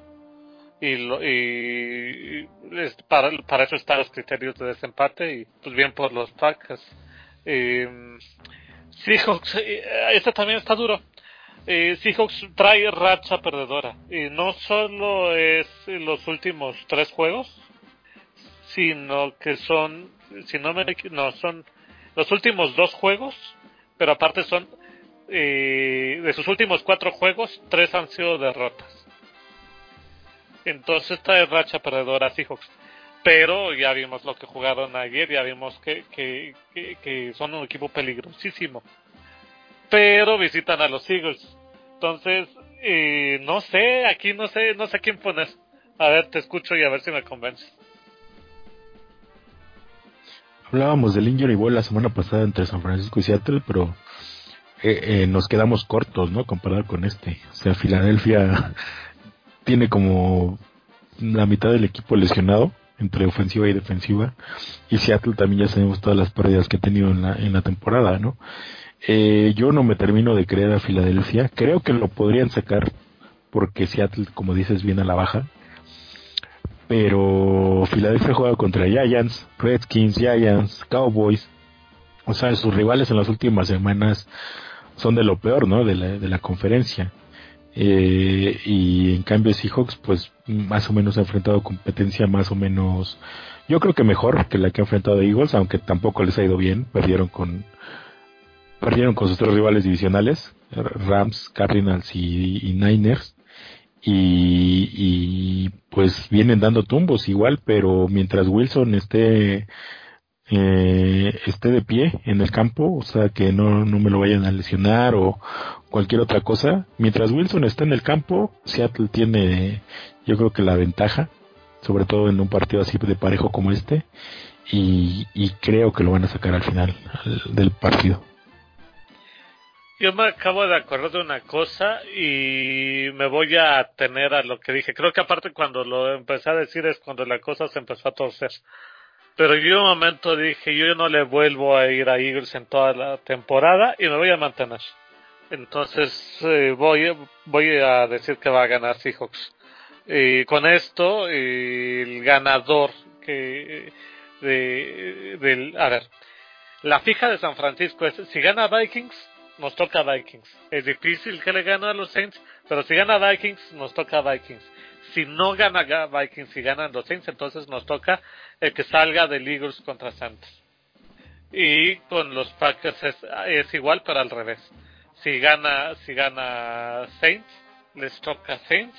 y si no eh, ah no si no eh, creo que creo que ya no, se si estás bien, verdad estás bien estás bien si gana Saints les toca Saints y si gana Vikings les toca contra el que gane de Seahawks o Eagles ah eh, sí ok sí está bien eh, gracias y y bueno, con esto terminamos, al no ser que digas tú otra cosa del tema de Wildcard. Querías mencionar algo más, ¿no? Mm, no. No, el Wildcard creo que ya cubrimos todo. Entonces, con esto terminamos el tema del Wildcard. Eh, Según tus vas a hacer picks, tu... ¿quién que quedaría? según mis picks, pues va, eh, yo diría que va a ganar Santos y que va a ganar Seahawks, entonces sería San Francisco contra Seattle. No quiero, pero huele a. Sin miedo, Jeff. Pues sí, ya, ya estando en playoffs, de cualquiera que te toque, ¿no? Igual dijimos los mismos. Y en la, en la americana quedarían, según los que yo dije, quedarían Titans, Ravens, Texans, Chiefs. Titans, Ravens, yo sí puse al, ah no, yo puse a los Pats. Y a no, yo lo puse al revés. Es decir, que no sé cómo estaría la combinación ahora, solo me fijé en la de San Francisco. Si ganan Patriots, van contra Chiefs, no hay otra. Ah, ok. Y el otro sería Bills, Ravens. Bills, Ravens. Eh, Patriots, Bills. Digo, Patriots, Ravens, ah, no, Patriots, Chiefs en Kansas. Ese en una de esas sí te lo saca, sí te lo saca Nueva Inglaterra. Yo sé que, que Nueva Inglaterra no viene jugando bien, el problema es que son muy bien entrenados y tienen un zorro de, coach. entonces no me sorprendería que, que, que, ese lo pudieran sacar en Kansas. No creo que lleguen más lejos. Bills o Texans contra Ravens no tienen nada que hacer. Ravens está directo para ver que, quién le toca en eh, la final de conferencia, ¿no? ¿Estamos de acuerdo? Sí, como se ve, sí. Pero bueno, no, por algo son playoffs, ¿no? Sí, claro. Sí, no, no pones juegos en el papel y, ya mejor para que se juegan, ¿no? Y con esto pasamos a tu minuto NCAA. Minuto Minuto NCAA. Este, sí, ya se jugaron las semifinales del college. eh, y estuvieron, bueno, una estuvo bastante buena, la otra, pues prácticamente fue lo esperado de ambas, ¿no? Yo esperaba que LSU pasara completamente por encima de, de Oklahoma, aunque fue mucho más, este, eh, amplia la diferencia de, de muy ruidoso, muy ruidoso, sí. Ajá, de lo que esperaba. Joe Burro se destapó con siete pases de touchdowns en la primera mitad. y, Oklahoma no metió ni las manos, ¿no? O sea, ya desde la primera mitad ya estaba decidido este partido. Y LSU se posiciona como amplio favorito para ganar el, el colegial, el campeonato de, de este año. Eh, el marcador final fue 63-28. Y del otro lado fue un partidazo con muchos errores de ambos equipos y al final el que cometió menos fue el que sacó la perdón fue el que sacó la victoria que fue Clemson no o sea Ohio State creo que hizo uno de los mejores partidos que yo le he visto a alguien contra Clemson en los últimos tres años. Los dominaron. Creo que Clemson no, no, no sabía ni por dónde le estaba llegando sobre todo en el primer cuarto y hasta mitad del segundo. Pero a partir de ahí hubo una jugada creo que fue clave, que fue un, un targeting que le marcaron a, Ohio State sobre Trevor Lawrence, perdón, el coreback de Clemson. Le expulsaron al jugador que hizo el targeting, porque eso en NSA es prácticamente inmediato. Si te lo cantan, eh, es expulsión, sea quien sea. Y a partir de ahí Clemson empezó a reaccionar, ¿no? En esa serie, obviamente les dieron esas 15 yardas de castigo, la capitalizaron con touchdown y luego eh, para cerrar la mitad otra vez recuperaron el balón rápido y metieron otro touchdown que, que hizo que se fuera pues prácticamente empatado el partido al, medio tiempo, ¿no? Fue un 14-16, pero ya con Clemson este pues de vuelta en el partido, ¿no? Eh, iba ganando Ohio State 16 a 0 y, todo ese envión eh, rumbo a la segunda mitad pues le ayudó bastante a Clemson.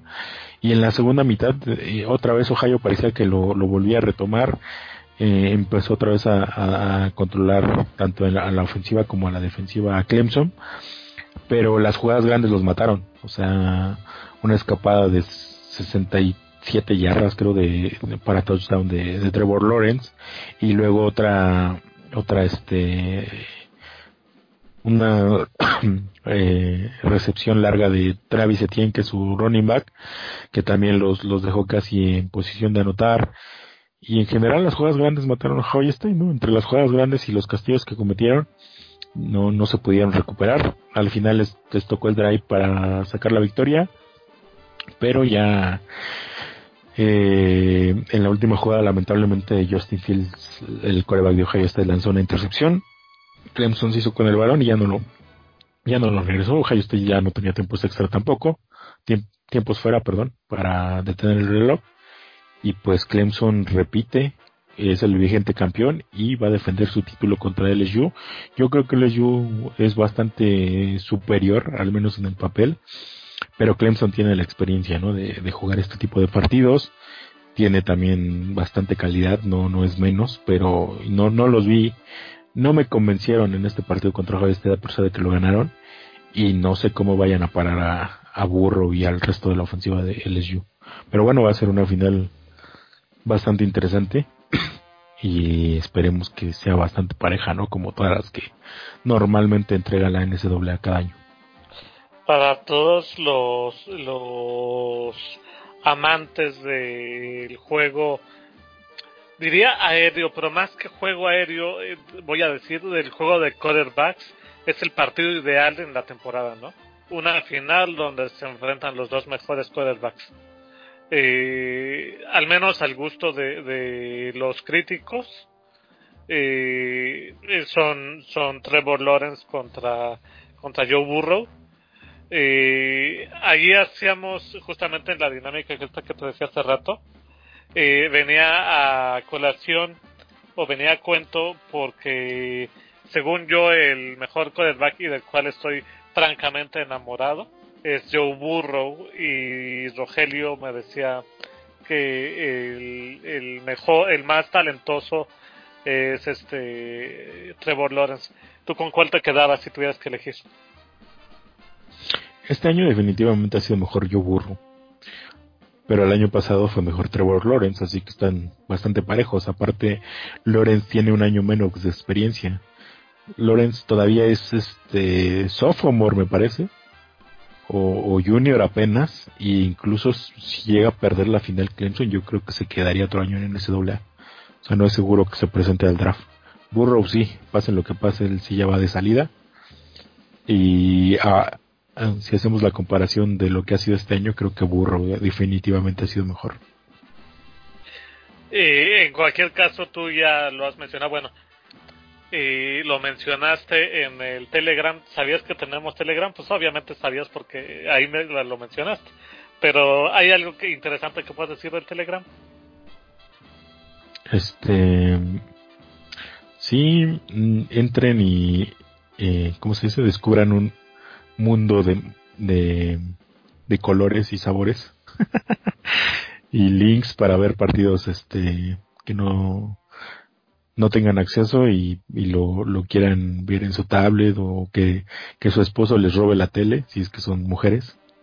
Este, bueno, mujeres hombres, pero bueno, si, si la pareja les quita la tele y no, no tienen forma de ver el partido, pues métanse en Telegram, pidan el link y ahí se los pasamos. Y no son links piratones, son links directos de YouTube, entonces está guapo el asunto. y este y si quieren comentar los partidos de San Francisco también, eh, ya depende de si, si, si hacen muchos corajes o no, si, si se quieren quedar. Yo normalmente ya no me quedo porque si este me la paso mentando madres casi todo el rato y pues prefiero hacerlo solito a estar ahí este de mal vibroso, como dice la, la Susunai Sankiet. Eh, hay un detalle del, del Telegram que a mí me gusta mucho, a diferencia de su, de su WhatsApp totalmente espiado por Mark Zuckerberg y su gente. y yo no sé si el Telegram será espiado por la gente de Telegram. Lo que sí sé es que es en el en el Telegram eh, al no ser que tú añadas el contacto no te sale el teléfono. Mientras que en los grupos de WhatsApp luego te meten a grupos que no sabes ni de quién son y tu teléfono está expuesto allí. Entonces eso es interesante del Telegram y si ustedes lo bajan nadie va a ver cuál es su número telefónico. Van a ver su nick nada más. Eso está chido. Bueno mencionabas tú que que y en cualquier caso, tú te quedabas con, con eh, Chase Young, se llama este chavo, ¿no? El ala defensiva. Ajá, de Ohio State. De Ohio State, sí. Eh, tú te quedabas con él en el pick 1 overall, ¿no? Ajá. Sí, que aparte a Cincinnati no le sobran para Roger. Y ya abusando de tu, de tu expertise en todo esto, yo creo que me vas a mandar a volar y me vas a decir, hasta marzo o abril pregúntame de nuevo, pero pues está. Eh, ¿qué ¿Hay algún tipo de receptor que puedas proyectar en ese momento para San Francisco?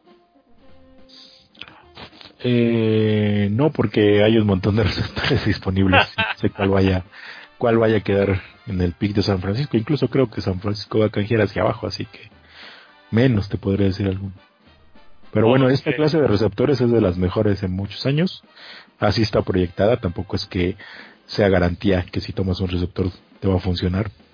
Pero bueno, hay, eh, en teoría hay más talento que en años pasados y puedes encontrar muy buena, eh, muy buenas opciones en segunda ronda que yo creo que es hasta donde se va a San Francisco. Si es que canje hacia abajo. O que vamos a elegir en el pick número 32, que es como elegir en en, segunda ronda. Eh, pues la otra. Ahorita ya ah. tienes el. Ah, no, todavía quedarían ocho vivos. Te iba a decir, ahorita ya tendrías entre el 28 y el 32, pero no. Cuando San Francisco juegue todavía va a haber ocho equipos. Sí, del 25 al 32 estaríamos hablando ahorita, ¿no?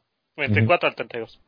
Eh, la otra que te iba a, a a preguntar es. Ah, se me fue. Ah, ahorita ya se me fue la onda. Eh, yo creo que con esto pasamos a la tómbola de tweets. Nada más antes de eso, antes de eso, otros partidos bowls considerados ah, grandes. Okay. Mejor porque así me da tiempo de buscarlo. que fue el Cotton Bowl que se jugó entre Memphis rankeado número 17 y Penn State rankeado número 10. Lo ganó Penn State 53 a 39. Eh, en general no le costó demasiado trabajo, Memphis nunca pudo pararles el ataque terrestre, pero también a destacar que Memphis dio bastante pelea, meterle 39 puntos a Penn State en cualquier partido no es nada fácil, y pues ah, son de una conferencia pequeña y mostraron bastante eh, buenas cosas ¿no? para el futuro. Memphis es un programa que ha dado la vuelta completamente los últimos 10 años y qué bueno que esté que, que tenga ah, temporadas ganadoras los últimos cinco años por acá y, obviamente que este año le haya alcanzado para, meterse uno de los bowls importantes. Y hoy se jugó el Orange Bowl entre Florida ranqueado número 9 y Virginia ranqueado número 24. Lo ganó Florida 36 a 28. Y eh, mañana no hay partidos, 31 de diciembre, todo el mundo descansa. Y se reanuda la actividad el, el 1 de enero con el Rose Bowl entre Oregon número 6 contra Wisconsin número 8. Oregon llega con marca de 11-2, Wisconsin con 10-3. Ese es a las 4 de la tarde, por si lo quieren ver, seguramente, bueno, no, es casi un hecho que lo va a pasar y es bien. Y a las 12 tienen el Michigan Alabama, que es el Citrus Bowl, rankeado número 14 contra rankeado número 13, que yo creo que Alabama lo va a ganar bastante fácil, pero bueno, está interesante, ¿no? Dos escuelas eh, clásicas de NCAA jugándose un bowl. A las 12 también está el Outback Bowl entre Minnesota rankeado número 18 y Auburn rankeado número 12. Y a las 7.45 se juega el Sugar Bowl entre Georgia rankeado número 5, los Bulldogs y Baylor rankeado número 7. Eh, en teoría Georgia lo debería de dominar porque su equipo es mucho más completo que el de Baylor, pero Baylor trae poder ofensivo bastante bueno, así que puede estar muy bueno también ese. Correcto. después de eso, pues ya son bowls menores hasta la final, que ya lo habíamos dicho el episodio pasado, es el 13 de enero a las 7 de la noche, el lunes por la noche, como cada, cada final en NCAA. Correcto. ¿A quién le vas a ir? Pues yo me gustaría que ganara Clemson porque es no es de mis equipos favoritos, pero pues me caen bastante bien. Tiene simpatía. Pero LSU creo que está muy bien este año y también se lo merece. Yo le voy a ir a, a, LSU porque a mí yo Burro me enamoró. Así de fácil. Y ahora sí con esto pasamos a la tómbola de tweets. Dale, dale. La tómbola. La tómbola de tweets.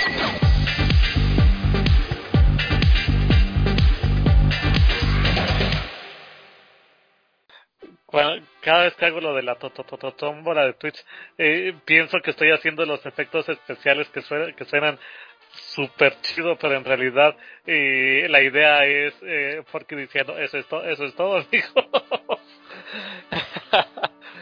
y a ver, empezamos. Eh, arroba bajo Alvarado dice, hay mucho por mejorar, pero primero a celebrar. Saludos amigos del 49 somos campeones divisionales y sembrados número uno. Saludos para, para Marcos. Mm, dice Jorge de Lena. Saludos a la banda, Jeff.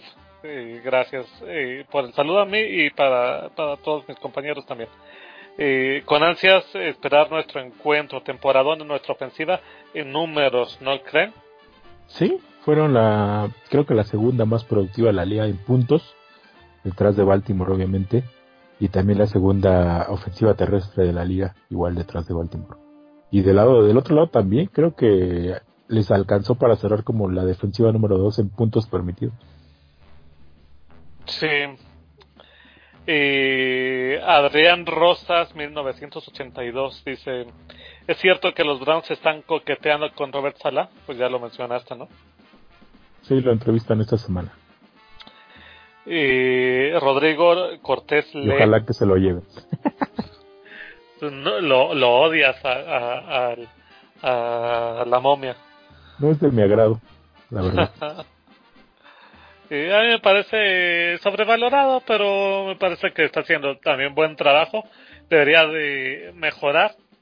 Pero eh, sí es verdad que, que se ve a veces bastante superado. Necesita mucha ayuda de la ofensiva para poder salir adelante si no tiene, sobre todo si no tiene a todo su, a todo su equipo titular jugando. Y eso en la NFL solo pasa en, en septiembre. Y dice Rodrigo Cortés Ledesma, que es eh, arroba Rodrigo Cortés Le. Pregunta, ¿cuál es la lesión que está pesando más en Niners? Ronald Blair con Alexander, Julian Taylor, DJ Jones ¿Cuál lesión tendrá mayor impacto, en la postemporada? Ya no tenemos profundidad en línea defensiva. A ver, Oscar. Ya lo mencionaste pues hace la, rato, La, de, de ¿no? Sí, la de Bifford. Y yo también pienso lo mismo, la de Bifford. Aunque la de Weston Richburg, bueno, dice de, en defensiva, ¿verdad? No, no dice en defensiva, solo dice cuál pesa más. La de Weston Richburg nos está pesando, Oscar. Duro, duro, ¿eh? Pero ya, ya, ya se ha estado corrigiendo, ¿no? Creo que el primer partido fue donde más pesó contra Atlanta, que fue donde nos exhibieron feo a... Bueno, el plan de la ofensiva no, no caminaba, pero después de eso contra Rams y ahorita contra Seahawks creo que ya están ajustando bastante bien.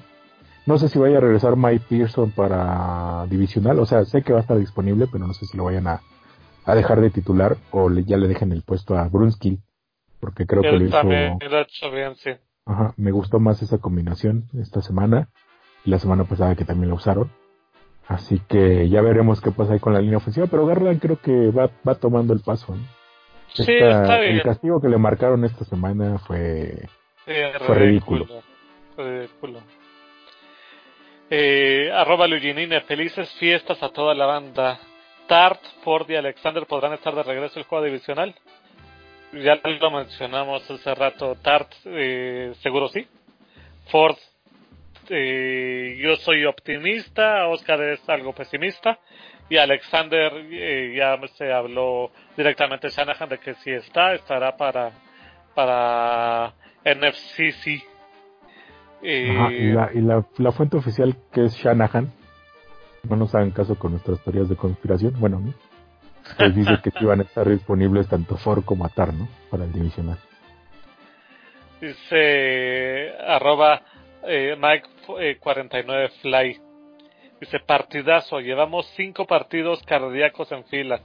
Creo yo algunos innecesarios. Vital este va para que la defensa recupere forma y jugadores, por lo menos a Tart y a Di. Por fin bancaron a Aquilo. Este es de los tuyos, Oscar. Al final del partido, pero necesario. Partidazo de Divo, eh, de Garópolo, Bosa y Mostert. Dice, la pregunta es esta. Eh, ah, no, dice, la pregunta es, ¿esta defensa recuperará la forma? Posiblemente nos veremos la cara otra vez con el mascachicles. el mascachicles. Y yo creo que se, se podría ganar más holgado. Hubo más kills que skills. Ah, eso está chulo. Está chido, eso me gustó. Más kills que skills. Eh, el partido se ganó por una serie de errores de los Seafox. No podemos depender de eso. Este tweet me encantó, tiene un montón de, de palabras, referencias y, eh, estuvo chido tu tweet. A ver qué piensas de esos casos. Sí, yo también por eso hizo corajes, ¿no? Porque creo que San Francisco tenía equipo para pues para ganarlo sin demasiadas complicaciones, ¿no? Así íbamos al medio tiempo y después se empezó a complicar porque Russell Wilson ajustó bastante bien ahí encontrando las debilidades de la defensiva y del otro lado nuestro coordinador defensivo no, no hizo nada, ¿no? Ya está de plano cuando ya se le estaba cayendo el mundo encima, sacó a Witherspoon, puso a Mosley y Mosley aunque le tiraron y le completaron también, creo que hizo un mucho mejor trabajo, incluso por ahí tuvo un pase defendido en, en zona de touchdown, que estuvo bastante bien y justo fue de los de, de los de cuando fue eh, la detención en Downs, ¿no? Uno, el, el pase que, que desvió fue, me parece fue eh, sí, en general, en general en esas ocho jugadas ya a Metcalf lo, lo buscaron una y ya.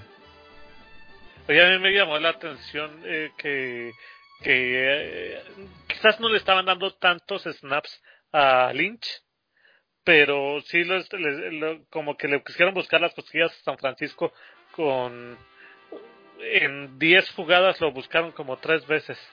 Y San Francisco y la verdad es que el muchacho bueno el señor eh, yo creo que ya no está en forma para jugar y mucho menos está eh, más de más de un año. Y, ah, más de un año me refiero a, un año y tres meses o algo así eh, que no había jugado. Y me, sorprendió que, que, que tanto tanto ruido que hicieron y en la segunda mitad empezaron a poner al, al corredor este Homer y no lo hizo mal eh no parte de los corajes que también estaba haciendo mm, es verdad que, que tuvo un, un gran juego eh, Divo eh, Garópolo, Bosa, Mostert, y que si hubieron más kills que skills. Eh, dice arroba Roberto Blancas 4, que ya es de los, de, los habituales con nosotros. Dice, feliz año a todos. Comenten la jugada que parece eh, interferencia de pase. Creo que el jugador de Seattle va empujando primero. Es la de... Eh, fue... Sí, un antes, un antes de la jugada final. Fue, el, pase kit este Wilson y parece que Warner le está haciendo interferencia a Hollister. Ah, era Warner. Ah, yo pensaba que era así Salsa No, era Fred Warner y ya sacó comunicado la liga y creo que tienen razón. Luego también le, le juegan al payaso, pero en esta ocasión yo creo que sí tienen razón. Digo, parece que estamos este cargados, que estamos siendo parciales, ¿no? Pero no. Se ve claramente en la repetición que Hollister carga contra Warner buscando que lo sujete y ya después ah, eh, quiere fingir que se quiere salir de ese pues de ese agarre y que Warner no lo deja. pero es, es porque él provoca el contacto. Y finalmente, arroba Niners, que digo, Niner, que es arroba NinerMX. Está chido, NinerMX, me gusta ese nick. Dice, solo nos dice Go Niners. Pues Go Niners. Y ya lo último que quiero mencionar contigo, es que esto lo dejé hasta el final para, para no molestar a la audiencia con, con cosas eh, irrelevantes. Que no es que sean irrelevantes, pero... Eh, ¿Tú qué piensas de, de, la década? ¿Se termina este año o se termina el próximo año? No, ya se terminó este año, ¿no? Yo digo que se termina este año. Me parece ridículo que el año 2020 vaya a pertenecer a la década de 2010. No, no, no lo entiendo.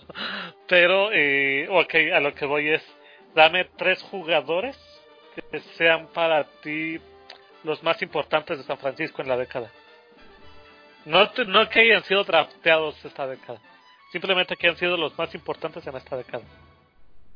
Mm, está bien complicado porque pues la creo que siete de diez temporadas fueron perdedoras. Pero bueno, a ver. Ah, Tampoco te puse pies. No, pero es que está difícil. Quiero decir Bowman, pero Bowman de la década, creo que solo jugó cuatro años. Se nos retiró en 2013-2014. Willis igual. Voy a decir Kaepernick, uno. y sí, ¿eh? Sí, sí, sí lo creo. Kaepernick, uno. Eh, Joe Staley, dos. Y... Mmm, no, pues no digo que era un tercero. ¿Tú solo te quedas con dos? Deja, hago memoria y ahorita, ahorita te digo. A ver, yo te voy a decir. El primero para mí tiene que ser Joe Staley. El segundo sería Patrick Willis para honrar a Nánchez, pero aparte porque Willis sí se lo merece. Eh, se retiró creo que en 2015 Willis. Son cinco años. Cinco años de una década, pues no está mal. Creo que fue antes de la última temporada de, de Harbaugh, ¿no? Ya no la jugó, creo, la última. No, sí la jugó, fue justamente porque cuando, eso me acuerdo bien, cuando se fue Harbaugh, pidieron eh, Willis y varios jugadores que se quedara Big Fangio. Entonces, eh, a mí me llamó la atención que no se quedó Fangio y entonces se retiró Willis. Me dejó la idea de que si se iba a ir, ¿para qué pedir a, a Fangio? Entonces, la idea es que él no se quería quedar hasta ese, digo, no se quería ir hasta ese momento. Fue posterior a eso. Eh, pero bueno, es, es eh, Willis eh, Staley y mira, si digo Andy Lee me van a mandar a volar.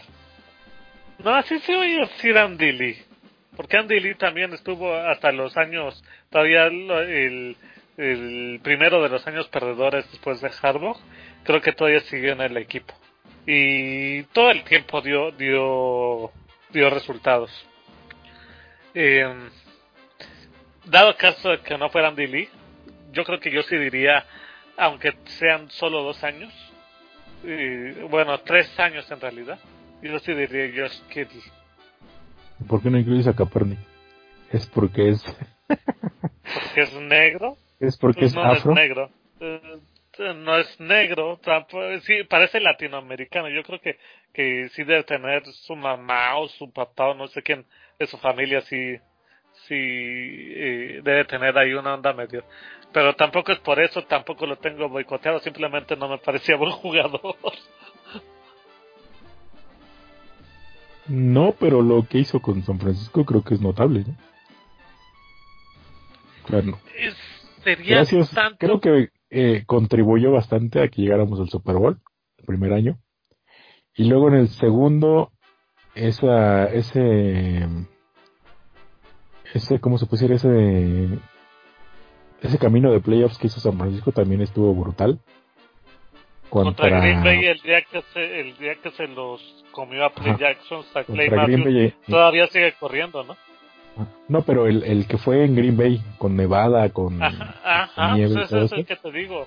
porque el primero, el que el, primero que fue la semana 1, les metió 400 no sé cuántas yardas. No, yo digo el de el de el de el segundo cuando Anthony Davis hizo lo mejor que hizo en toda su carrera, que fue la declaración de This is a shithole. fue la única cosa que hizo interesante Anthony Davis y fue el día que este que este Kaepernick les corrió creo que 180 yardas y traía mareado a, ese día así como Vernon Davis perdió la carrera el día de Can Cancelor este Clay Matthews perdió la carrera el día de el día que que eh, Colin Kaepernick les hizo eso. Sí, pero ese es el juego. No, y luego Carolina también. Ah, Y luego en Seattle yo diría que también porque esa ofensiva no estaba haciendo nada y Kaepernick empezó un poco a correr el balón porque no había de otra. No, no, no estaban, no estaban caminando y levantó más o menos al equipo y estuvo a una jugada, ¿no? De, ya sabemos que entre que lanzó mal el pase, entre que Harbaugh y Roman apresuraron el playbook cuando tenían todavía un montón de tiempo y estaban en la yarda 20 y, pues ya sabemos lo que pasó, ¿no? ¿Fue ahí donde se partió Bowman o fue el siguiente año? Fue en esa. Ah. Sí, porque esa fue la final de conferencia. Sí, pero es que tuvimos creo que tres finales de conferencia seguidos con ellos. Sí, pero la primera fue con Alex Smith. La primera fue Alex Smith en el divisional New Orleans y la final contra Giants. No, sí, contra Giants, exacto. la segunda ah, fue la del Super Bowl, que fue Green Bay en divisional, cuando Kaepernick le hizo pedazos en, el, en el Candlestick. Y luego fue este Atlanta en el, en el campeonato de conferencia, cuando la famosa interferencia del pase de Bowman y el, obviamente los Ravens en el, Super Bowl, ¿no? Que también ahí creo que Kaepernick, Kaepernick también, digo, yo creo que sí se aventó un partidazo y otra vez por las estupideces de Harbaugh y de Roman, de buscar tres pasos seguidos al final cuando llegaron aplastando por tierra, pues no se dio el campeonato, ¿no? Pero creo que Kaepernick lo hizo bastante bien. En general nos, nos dio bastantes buenos juegos de playoff creo que gracias a él se corrigió un poquito el tema del récord perdedor que tiene San Francisco en playoffs de visitante. ¿no? Pues sí, eh, no me convence el todo tu argumento porque yo sigo pensando que Kaepernick es un jugador mediocre, pero tienes puntos. No, a mí también, o sea, en términos generales me parece un jugador mediocre, pero cuando el equipo era bueno y tenía talentos alrededor que lo apoyara, el tipo sacó el... Igual, sacó la cara, ¿no? Sí, de acuerdo. ya cuando fueron equipos basuras, pues obviamente pasó lo que pasó, ¿no? Y aún así creo que tuvo unas temporadas cuando tuvimos equipos basura, ¿no? Tuvo temporadas de 3.000 yardas, de veintitantos pases de touchdown, no tantas intercepciones, o sea, en general creo que el tipo cumplió su estancia en San Francisco, ¿no? Ya, ya después sabemos la polémica con el tema de la rodilla, de hincarse en el himno, y pues lo que originó, todo lo que originó su salida. El, este Justin Smith llegó, si no me equivoco, a San Francisco en 2008. ¿Para ti pues, debería ser jugador de la década? Si hiciera un top 5, ¿estaría allí? Mm, sí, Sí, sí, sí, ese top 5 sí ya meto a Bowman, a Willis, a, Justin Smith, a Kaepernick y el otro que dije Joe Staley. O sea, esos cinco para mí serían. A Ford igual no lo meto porque también, este, pues también se salió luego, luego, ¿no? Lo, me, lo, me lo fueron al pobre. ¿A quién dices? A Gore. Ah, Frank. Y o sea, él, sí no, él sí no se fue, lo fueron.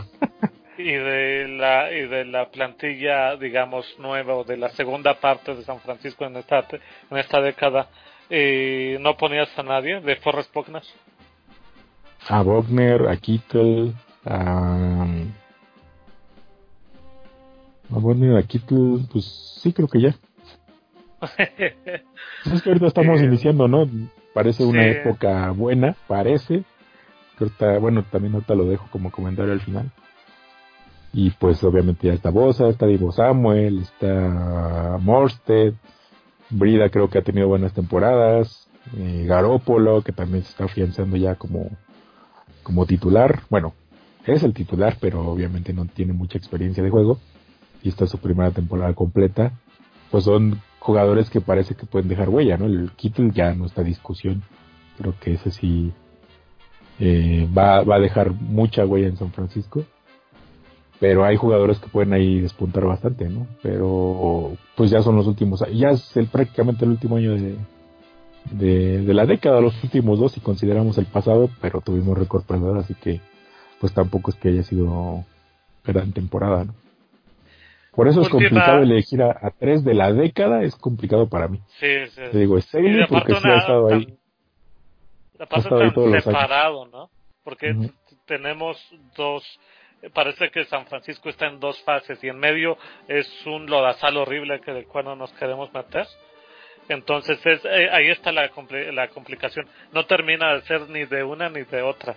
Este Kittle va a ser estrella en la década de los 20. Correcto. Y finalmente la última, esto ya es relacionado con el podcast.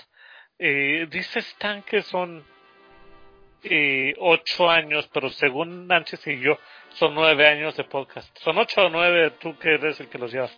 Ocho, empezamos en 2011. De hecho, trajimos torta bajo el brazo porque fue el primer año de Harbaugh. Llegamos hasta la final de conferencia. Pero no cuenta como, como esa también temporada, o sea, es 11, 12, 13, 14, 15, 16, 17, 18, 19, son nueve años. Son ocho. Cuéntalos. Temporada 2011, 2012, 2013, 2014, 2015, 2016, 2017, 18 y 19. Son nueve años. Oh, sí, cierto. pues, lo que te digo. bueno, este comentario viene a, a costa de esto.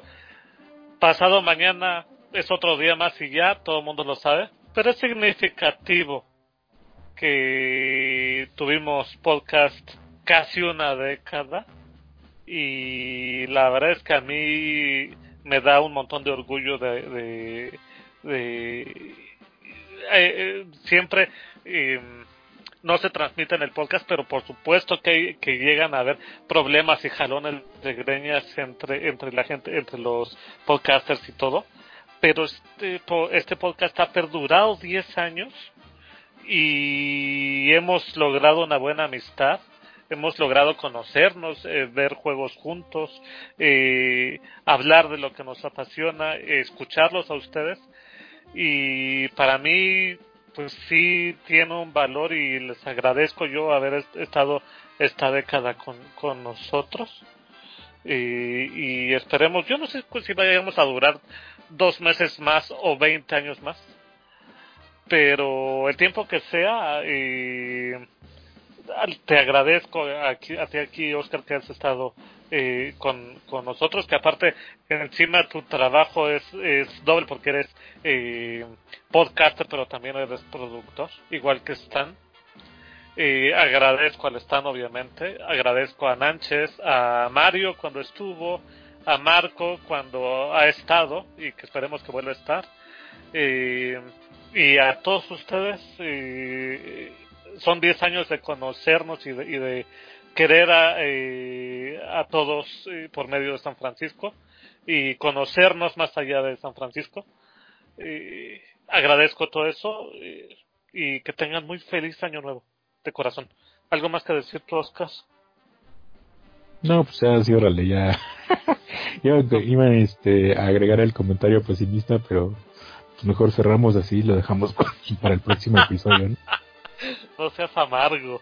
Eh, no, eh, era más bien un este una especie de tomar conciencia, ¿no? O sea, sí estamos contentos ahorita eh, por el tema de la temporada ganadora, el primer sembrado y todo eso pero esto esta liga es este es bastante cruel lo sabemos nosotros lo sabemos mejor que nadie Porque en esa época de Harbaugh tuvimos tres oportunidades y pues lamentablemente no lo conseguimos, ¿no? Y ahorita, pues, esto es de... Por tres oportunidades te estás refiriendo a dos minutos de juego en diez años. sí. Este, Kawan Williams contra Giants. Este, tres pases completos en el Super Bowl. Y intercepción de Malcolm Smith provocada por Isha Sherman. Y pues no, nos quedamos en la orilla y te digo, esto es de momentos y ahorita San Francisco tiene que aprovechar su momento, ¿no? Porque nada te garantiza que la temporada que viene va a ser igual. Y ya entra tema de contratos y gente que igual tienes que cortar porque no te alcanza el dinero.